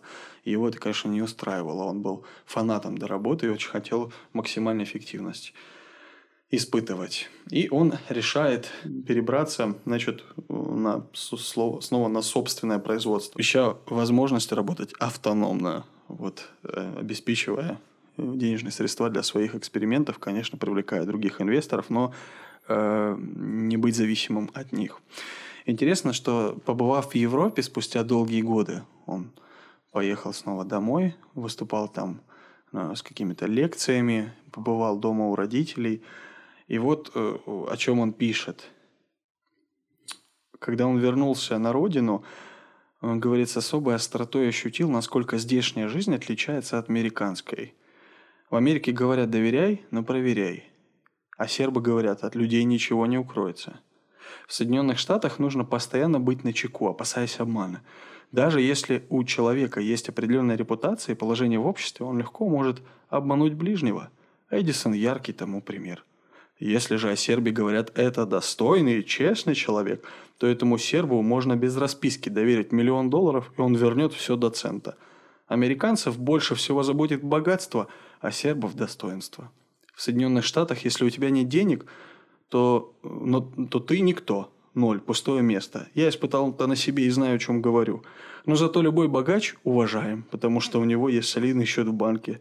Стало быть, он лучше других – на моей родине все иначе. Можно быть уважаемым бедняком, а можно и богачом, которому никто не подаст руки. Вот удивительный контраст, который Тесла испытал на себе и заметил. Та самая разность менталитетов, о которых мы иногда говорим. И это да, это прочувствовал на себе Никола Тесла. Э, безусловно, безусловно, он был высокого воспитания человека. Да.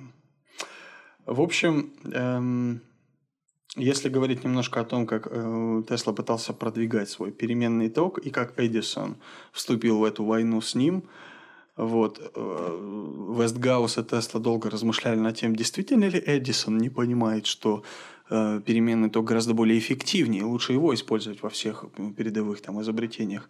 Но Вестгаус, как человек бизнесмен, Э, человек, который знал, как делать деньги, говорил все, он понимает, только доходы терять не хочет. Постоянный ток приносит гораздо больше денег, чем переменный.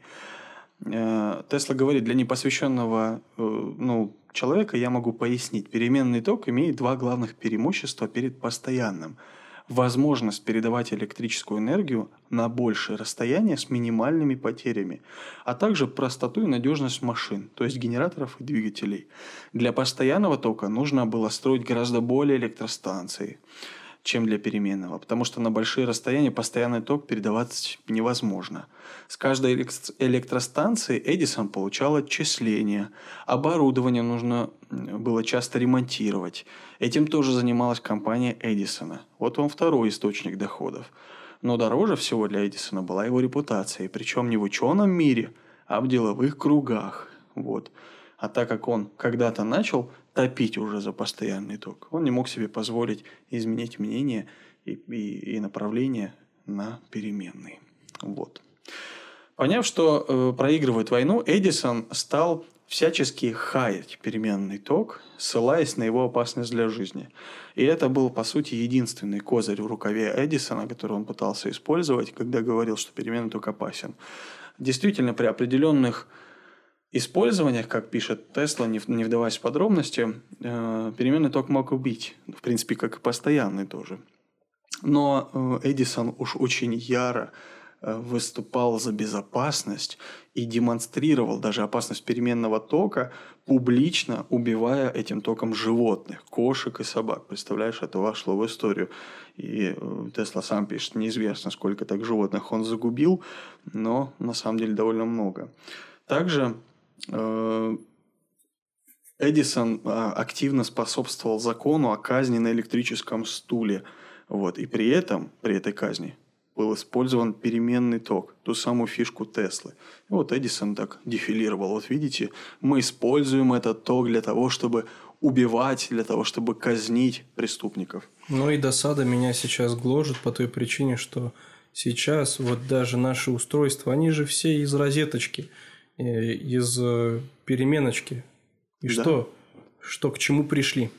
Да, ведь на самом деле так и есть. Эдисон понимал, что проигрывает, но всячески цеплялся за э, возможность спасти свою репутацию и унизить, опустить и облить грязью, грязью Тесла. Один из моих э, знакомых бы сказал, это не культурно, это не культурно.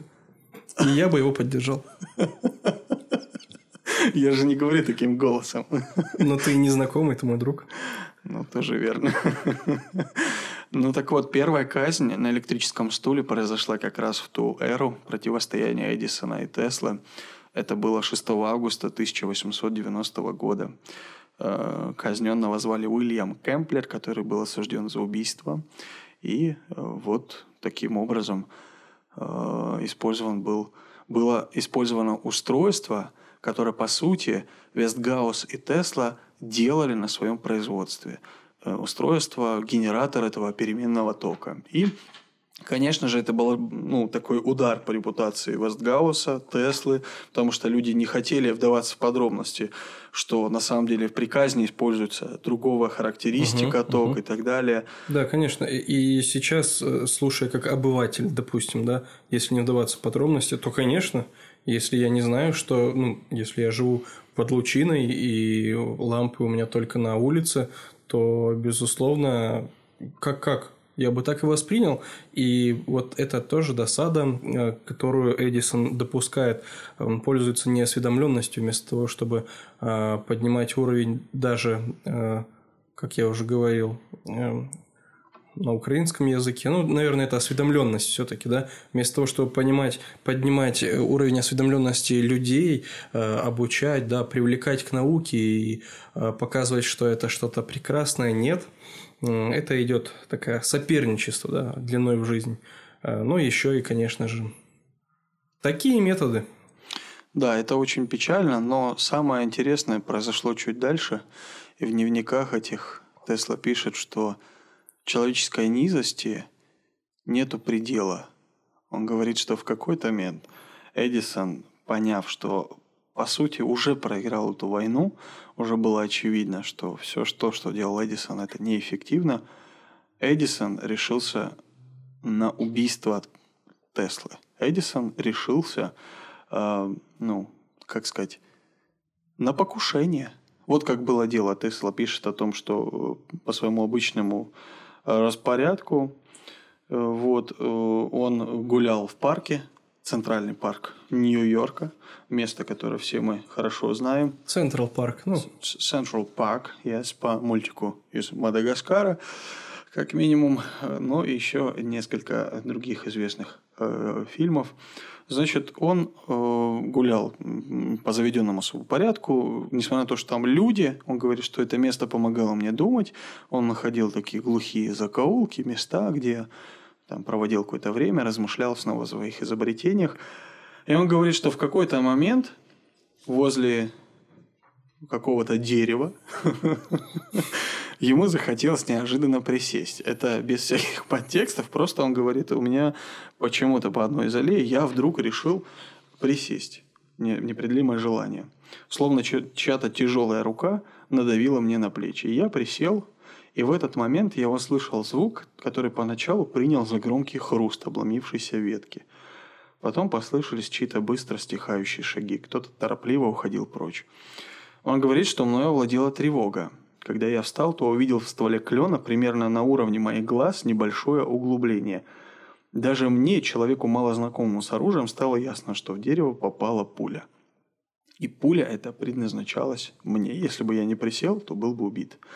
А, звук, который я принял за хруст вестки, на самом деле оказался выстрелом. Вот. Он быстро, говорит, направился к тому месту, где было много народу, и заказал сразу же, сел в кэп, чтобы поехать в отель, вместо того, чтобы идти пешком, как раньше это делал всегда. А, конечно, он не решался публично обвинить Эдисона в этом, но говорит о том, что элементарный анализ ситуации ну, других вариантов не, не вырисовывает в голове. Очевидный вариант, что это был Томас Эдисон. Никто, кроме него, не питал ко мне зла. Никому, кроме него, я не стоял поперек дороги. Э, когда Вестгаус на следующий день был в Нью-Йорке и встретился с Теслой, э, выслушав все то, что произошло, он согласился с тем, что это был Эдисон, сказал, что сам поговорит с Эдисоном и так далее. Э, вот, значит, Тесле была обеспечена охрана, которую он говорит, я ненавидел эти агенты, постоянно смеялись, бесцеремонно себя вели, Э, вот. Э, вдобавок, говорит, от них неприятно пахло чесноком.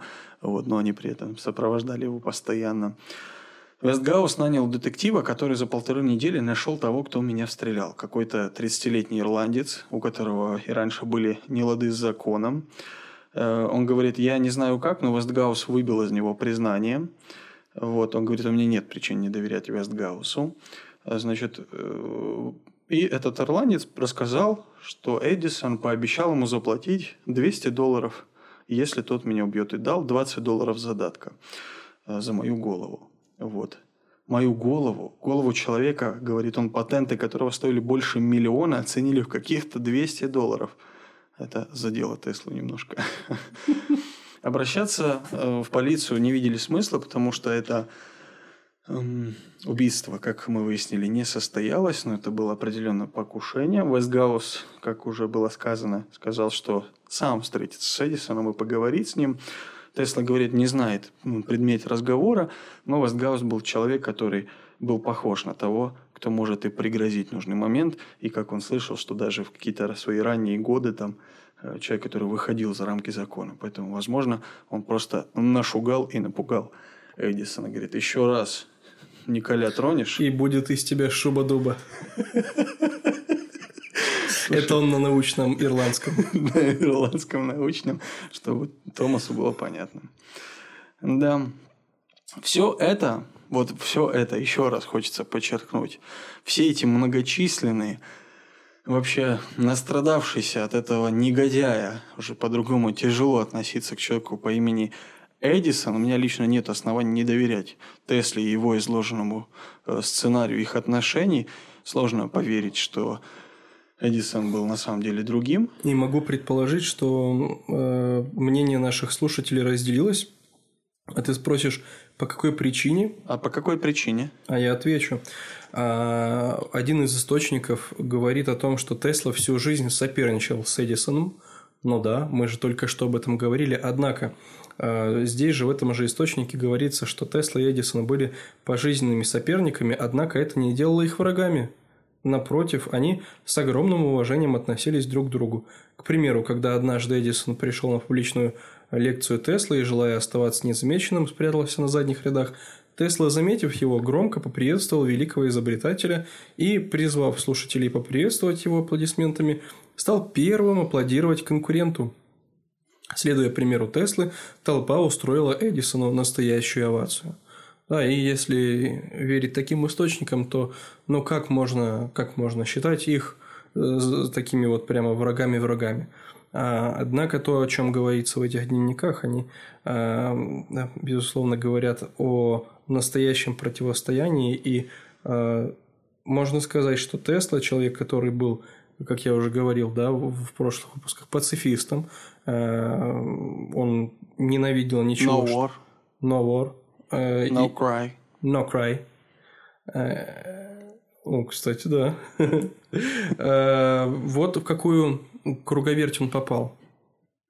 И да. здорово, что такие факты наконец-то освещены.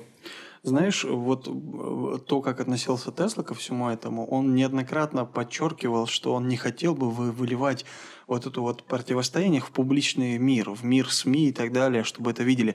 В своем дневнике он написал фразу, которая вот после всего того, что он написал, связанное с Эдисом, причем он э, его редко называет отъявленным негодяем. Наверное, одно-два места, когда он говорит, что он ну, просто нечестный, недостойный человек, там, поступил недостойно, но не, не, не опускается до унижений. Но знаешь, как вот после всего этого Тесла пишет об Эдисоне. Он пишет. «Я часто думаю о том, чего мы трое, я, Вестгаус и Эдисон, могли бы достичь, если бы мы не воевали, а сотрудничали. Мой ум, организационные способности Вестгауса и энергичность Эдисона вместе дали бы замечательные результаты. В этом я уверен. Удивительный человек просто. Вот даже вот находясь вот в таких отношениях, он не переставал мечтать или фантазировать о возможной да. вот такой вот. И мыслил созидающе. Да. Он не хотел, не копил в себе эту злобу, хотя все это выливалось в нелады со здоровьем. Да, а, он заработал довольно сильное нервное расстройство. Он говорит, что в какой-то момент он приобрел привычку ни с того ни с сего по наитию, по ощущениям подпрыгивать, например, когда он шел по улице. Э, это происходило просто потому, что он боялся вот этих каких-то выстрелов, покушения на то, или пригибаться вот от малейшего шороха и шума. Все это некоторые расценивали вот за ту самую эксцентричность его, ну, психологическое нездоровье. Но пережив все это, несложно себе представить, что это было ну, все очень оправданно. И, ну, мне кажется, мало людей смогли бы сохранить здравый, трезвый ум в таких условиях. 1893 год – это год, когда Тесла одержал победу над всеми своими конкурентами и прежде всего над Эдисоном. Это гроб для всей компании, для всего того постоянного тока, который активно пиарил и продвигал Томас Эдисон. Э, значит, Вестгаус и Тесла получили заказ на освещение Чикагской выставки. Это 200 тысяч ламп. Это огромная работа, значит, заказы лились рекой, э, значит, всего три года потребовалось для того, чтобы Вестгаус стал электрическим королем Соединенных Штатов. Он, они выиграли право на строительство Ниагарской электростанции. Но, правда, у Эдисона тоже, ну, он пытался вырывать какие-то заказы. Например, он вырвал э, у Вестгауса право на строительство линий электростанции до Буффало. Ну, это, судя по всему, город – или штат? Нету такого штата Буффало в США. Ты человек сышиолог. Нет, я не могу утвердительно ответить. Я просто могу сказать, что, кажется, э, та самая компания Ниагарских водопадов и дальше потом спонсировала и финансировала и работу Николы Тесла, правильно я говорю? Э, ну, в дневниках об этом не говорится. Но... но те источники, да, которые были у меня, они как раз в них фигурировала эта компания, и Ой, здорово, что у них там все получилось. Знаешь, в чем была, в чем, в чем еще ирония всей этой ситуации, что несмотря на то, что Эдисон вырывал какие-то заказы для себя и своей компании, Эдисон закупал большую часть оборудования у компании Вестгауза. Эдисон оказался в подчиненном положении. Это очень его удивляло, и когда он виделся с Теслой, то есть они не были врагами, которые при виде друг друга бросали драться, они виделись и, как бы, возможно, даже обменивались какими-то фразами, но Тесла говорит, что он всегда был с черным лицом, очень недовольный. Два. Но произошло, несмотря на то, что вот сейчас начался взлет карьеры Тесла, тот момент, который уже, в принципе, никогда не, как сказать, не пошел на спад, только высь и высь репутация Тесла, его изобретений, его вклад в науку, его имя, которое до сих пор, так сказать, гремит, да, и, э, как мы уже говорили, Э, компания Илона Маска увековечила снова это имя да, в своих э, каких-то изобретениях и производствах. Он говорит, несмотря на то, что дела шли в гору, меня это мало радовало, потому что в 1892 году умерла моя мама. Э, вот. Он в это время находился в Европе. Он говорит, что успел застать ее живой. Он говорит, мы проговорили целый день. Мама благословила меня, и ночью во сне она умерла. Боль этой потери я ощущаю до сих пор. Прошло полвека, я стал старшим матери, но мне все равно ее не хватает. Я все равно чувствую, что ее больше нет. Странно для сына, который большую часть жизни прожил вдали от матери. Но тем не менее, это так. Пока мать была жива, я ощущал ее присутствие рядом, где бы я ни был. Это особое сыновье чувство, которое не поддается научному объяснению. А, я с трудом могу прокомментировать это, но это приятно слышать. Да. Незадолго до этого Тесла потерял своего дорогого друга Антала, о котором мы уже говорили. Все это наложилось тоже на его, на его душевное равновесие. Он говорит, что Антал э, стал заложником или жертвой своего образа жизни. Вот. Э, и, к сожалению, его смерть наступила в расцвете лет. Большую часть денег, как мы уже говорили, он тратил на женщин. И смерть э, Антала очень сильно, э, очень сильное угрызение совести вызывали у Тесла. Он говорит, я мучаюсь сознанием своей вины перед ним. Я был слишком поглощен работой после нашего возвращения из Питтсбурга и совсем забыл об Антале. Если бы я занял его делом, которое было бы ему интересно, то сохранил бы ему жизнь. Человек, занятый делом, не предается пьянству и распутству. И один из самых тяжелых моментов в моей жизни была встреча с родителями Антал после его смерти. Они хотели узнать от меня как можно больше, а я ничего не мог сказать, потому что горе душило меня. Вот. Потеряв брата, я не убивался так сильно, как после смерти Антала.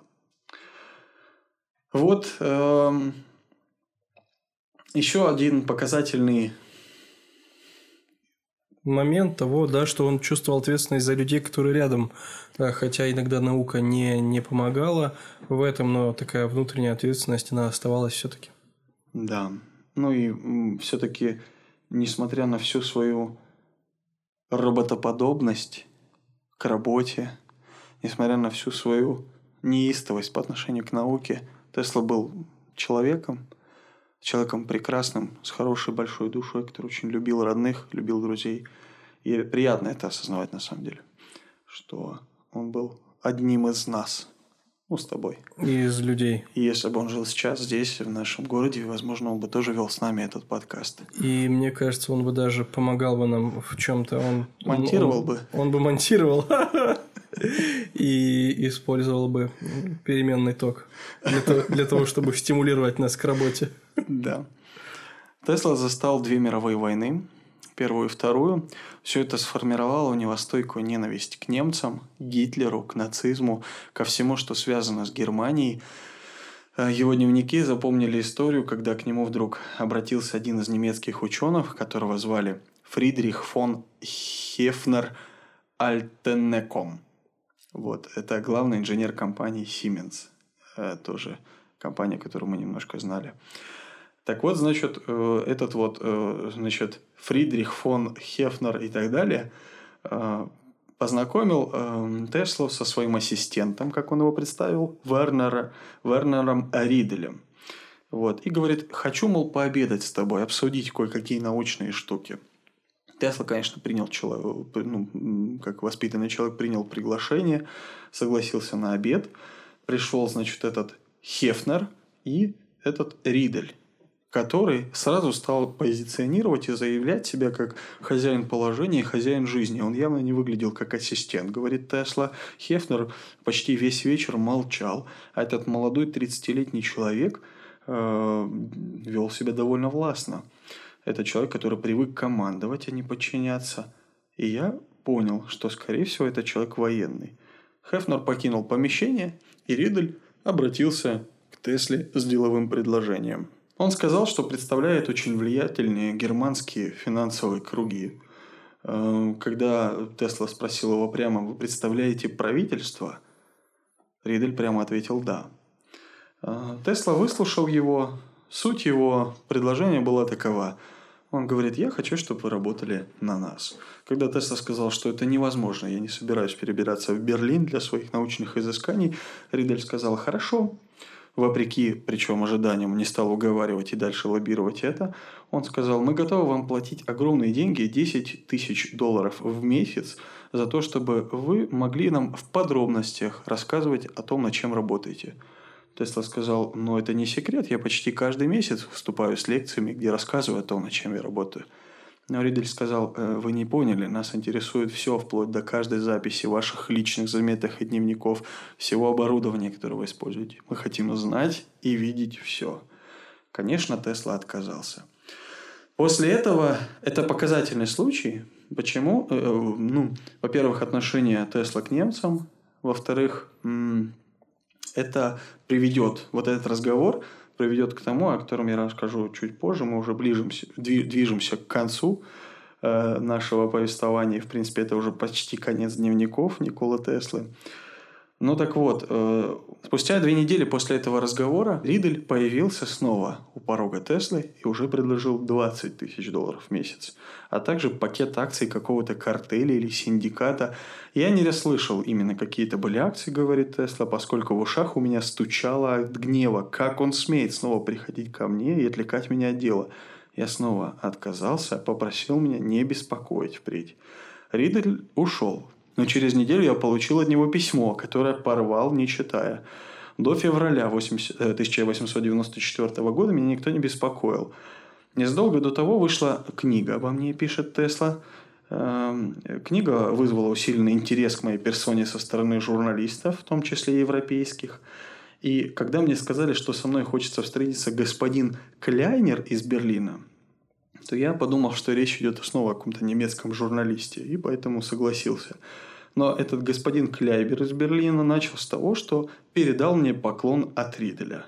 Я встал, подошел к двери, распахнул ее и потребовал от Кляйбера, чтобы он немедленно ушел. Сказав, я не, име... не желаю иметь никаких дел ни с господином Риделем, ни с его друзьями. Клайбер ушел. Вот. В сентябре и ноябре я снова получил письма от Риделя, говорит он, который рвал, не читая. Я не видел смысла в том, чтобы что-то отвечать. Я высказал свое нежелание сотрудничать с ним в недвусмысленной форме и не видел необходимости. Он поделился о том, как немцы досаждают Теслу с Вестгаусом. Э, Вестгаус посоветовал обратиться к журналистам для того, чтобы придать это огласке. 1 марта 1895 года Ритель снова явился ко мне в лабораторию.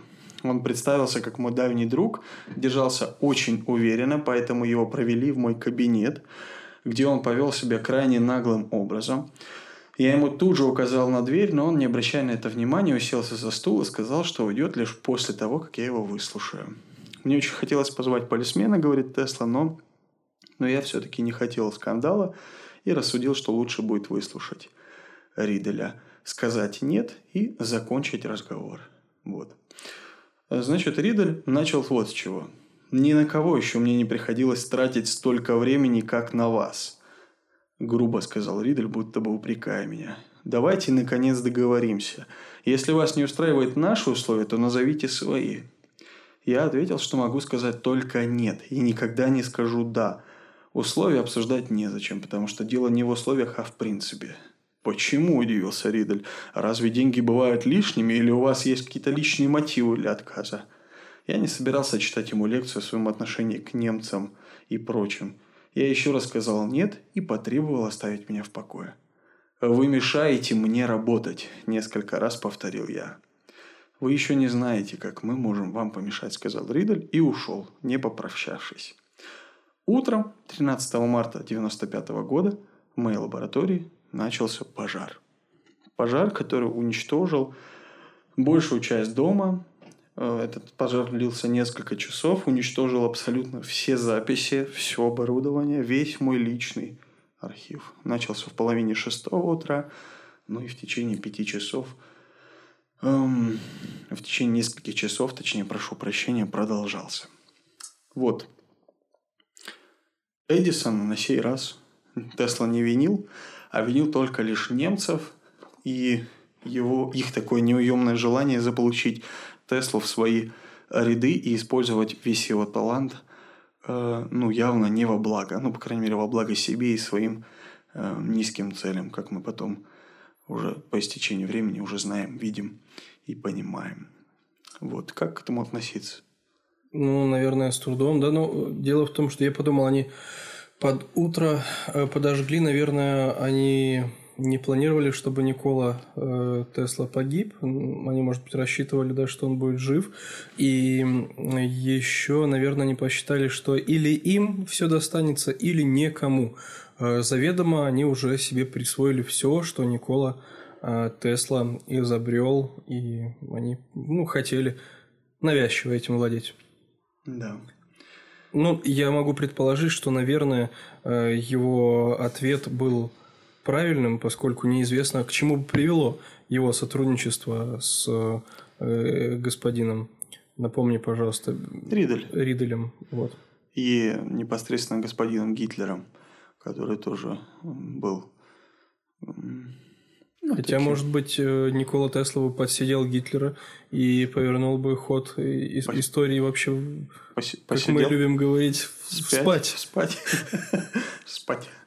Ну, кто знает, кто знает. Но Никола Тесла решил, чтобы удержаться подальше от недостойных людей. И, в принципе, большой респект и уважуха ему за такое твердое решение. Он неоднократно подчеркивал, что его всегда коробило от одной мысли, что нужно работать с военными, будь то американская армия, немецкая, неважно какая, ему было тяжело э, видеть э, в оборонительных каких-то там изобретениях благо для человечества. Он всегда хотел, чтобы его изобретения служили в мирных целях, и, как ты уже сказал, он был пацифистом и ни в коем случае не хотел ничего причинять. Конечно, уничтожение лаборатории для Тесла было серьезным ударом, но не настолько, чтобы его сломить, потому что все данные он держал в своей голове. Проблема оказалась, конечно, масштабной, но сугубо технической. Надо было просто потратить время на то, чтобы все это восстановить. И на это потребовалось 5 месяцев. К 1 июля лаборатория уже была восстановлена и функционировала в том объеме, как и было раньше. То есть все оборудование снова было возвращено и так далее. Единственное, о чем говорит Тесла, из-за чего он сильно сокрушался и жалел, он говорит, я восстановил документацию оборудования, но была одна невосполнимая утрата. Письма моей дорогой сестрицы Марицы, которая вот уже три года нет в живых. К некоторым из этих писем прикладывала руку моя неграмотная мать. Она писала букву «Г», с которой начиналось ее имя. Это письмо эти письма для меня были дороже всего остального. До сих пор не могу простить себе, что хранил их в лаборатории, а не в банковском сейфе. Но кто мог подумать, что может случиться такое? У меня в лаборатории, где царил идеальный порядок и тщательно соблюдались все меры предосторожности. Вот. Но, зная, кстати говоря, о противостоянии Эдисона и Теслы, некоторые СМИ подхватили активно – Э, возможность этого противостояния и возможность э, такого большого пиара, сенсации. И, значит, стали утверждать, что именно Эдисон является поджигателем лаборатории Теслы. Э, об этом говорили открыто, громко и довольно яро. Сам Эдисон э, предпочитал отмалчиваться, никак не участвуя, никак не комментируя эти слухи. И некоторые, кстати, говорили, а вот видите, он ничего не говорит, значит, он, он не знает, как оправдать себя, значит, это он поджег. Но э, сам Тесла говорит, что практически со стопроцентной уверенностью можно сказать, что э, Эдисон к этим поджогам не имеет никакого отношения. Это были немцы, которые таким образом отомстили ему за нежелание сотрудничать. Вот. И, кстати говоря, то, почему ты сказал, некоторые зрители могут не согласиться с тем, что Эдисон был коварной личностью, Эдисон сделал очень хитрый и широкий со стороны, со взгляда общественности жест. Он представил в распоряжение Теслы одну из своих лабораторий, чтобы Тесла мог там работать до тех пор, пока не подыщет новое оборудование или новое помещение – Тесла говорит, что я был поставлен в ужасную ситуацию. Мне пришлось принять предложение человека, который хотел меня убить, чтобы я не выглядел сумасшедшим в глазах общества. Откажись я, и все, не знавшие истинной подоплеки, решили бы, что я сошел с ума. Но, разумеется, он говорит, я понял истинные мотивы, побудившие Эдисона сделать мне такое предложение. Он показал, хотел показать всем, какой он замечательный, а также хотел сунуть нос в мои секреты – я не сомневался, что в его лаборатории за мной и моими сотрудниками велось постоянное наблюдение. Поэтому я принял предложение, публично поблагодарил Эдисона, сделал вид, что пользуюсь его лабораторией, а сам тем временем нашел помещение на Хьюстон-стрит и приступил к оборудованию нового помещения для своих экспериментов и для своих работ. Вот. Репортеры умилялись и писали, что моя война с Эдисоном закончена. Вот. Ну, молодец. Научился играть в эти игры к середине жизни. Да, удивительно. Ну, э, как ты думаешь, знаком ли Тесла и Дональд Трамп? Э, меня этот вопрос беспокоит весь наш выпуск. С чем же они связаны? Значит, 23 мая 42 года э, в гости к Николе Тесле приходит человек, профессор по имени Джон Трамп. И, кстати говоря, это дядя 45-го президента Соединенных Штатов Америки, того самого Дональда Трампа, родственник дальний. Значит, этот человек занимается тем, что он э, разрабатывал неизвестное излучение на тот момент для науки, рентгеновское излучение в том числе. Вот. И, кстати говоря, Тесла сам экспериментировал довольно много с этим излучением. Ну, в общем, суть того, что этот профессор Джон Трамп предложил какую-то помощь и содействие в том, чтобы сохранить дневники эм, дневники Теслы для того, чтобы их э, как-то ну, можно было использовать, ну, такое открытое содействие. Ну, просто мне показалось это интересным фактом, что дядя Дональда Трапа был знаком с Николой Теслой. Да, это интересно. Я думаю, это делает услугу э, Дональду Трампу. Я думал, ты скажешь просто Дональду, и мы пошутим что-нибудь про уточку. Ну, ладно. Э, в общем, на последних страницах своего дневника Тесла пишет о том, как очень хотел бы найти помощника или ассистента, которому мог бы довериться полностью и передать все свои проекты. Но, увы, писал он, это невозможно. Э, почему? Потому что, он говорит, для того, чтобы довериться такому человеку, нужен человек, который хорошо знаком с физикой, умеет хорошо пользоваться этими фактами, а если такие люди есть, то им попросту не до того, чтобы разгребать мои записки, говорит, они заняты важными делами. Поэтому Э, это невозможно. Недоверие угнетает меня, говорит Тесла, потому что я по своей натуре человек искренний и прямодушный. Вот. Быть старым, говорит Тесла, не страшно. Ждать близкого конца не страшно. Страшно уходить непонятым. Такое впечатление, будто прожил жизнь зря. Я прошу тех, кто будет читать это, в нашем случае тех, кто будет это слушать, отнестись к моему научному архиву внимательно и непредвзято. Прошу не считать меня старым, выжившим из ума чудаком. Чудакам не доверяют руководству такими проектами, как «Радуга», один из научных проектов Теслы. Я очень надеюсь, в скобках, и почти верю в то, что в будущем я буду оценен по достоинству.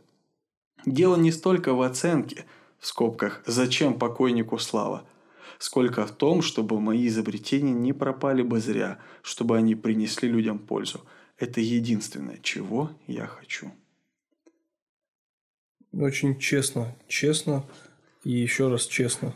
Да. Мне кажется, да, таких честных слов мы еще не зачитывали э, в нашем подкасте. Ну да. Человек, который многого достиг, знал, чего он может, да, все-таки хотел быть, э, остаться и уйти человеком. Угу. Да, и как ты уже говорил, в какой-то момент своей жизни, вот на смертном одре, Тесла говорит о том, что, наверное, было бы здорово все-таки жениться и наплодить много детей. Он говорит, с возрастом изменяется вкус одиночества. Оно из сладкого становится горьким и с каждым годом горчит все сильнее и сильнее. Наверное, мне надо было учиться делить время между работой и семьей, а не отдаваться целиком работе. Надо было брать пример с отца. Отец никогда не сидел без дела. Если он не служил в церкви, то ходил по домам и прихожанам, утешал, советовал, собирал деньги для кого-то из тех, кто нуждался. Кто хочет помогать людям, тот никогда не останется без дела. Но мой вечно занятый отец находил время и для нас, детей. Каждый вечер перед сном он разговаривал с нами, спрашивал, как прошел день, рассказывал что-нибудь. Рассказы его всегда были поучительными, но не скучными. А вот. Что касается кончины Николы Теслы, а, в Европе началась война. Напомню, что Никола Тесла умер в 1943 году, но как это произошло? 1 января 1943 года Элеонора Рузвельт, супруга президента США, выразила пожелание навестить больного Теслу. Что, что же произошло немного ранее? Осенью 1937 года, отправляемся на 6 лет назад. В октябре. В октябре 1937 года. 1937 года в Нью-Йорке 81-летний Тесла вышел из отеля «Нью-Йоркер», чтобы, как обычно, покормить голубей у собора э, и библиотеки. Переходя улицу в парке кварталов от отеля, Тесла не мог увернуться от движущегося такси и упал, получив травму спины и перелом трех ребер. Да, причем э, в, вот в этом дневнике тоже от переводчика есть такая пометка, что он просто замешкался с зонтом, был сильный ливень, и в этот момент из-за угла вывернуло такси, которое просто не успело затормозить. И Тесла оказал, отказался от услуг врача, чему следовал и прежде, и так полностью не оправился. Произошествие, происшествие вызвало э, острое воспаление легких – пришедшая, перешедшая в хроническую форму, к сожалению.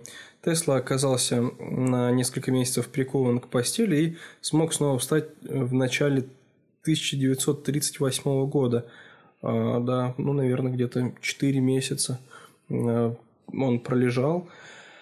А, да, вот к огромному сожалению. И в то время шла война. Началась война в Европе.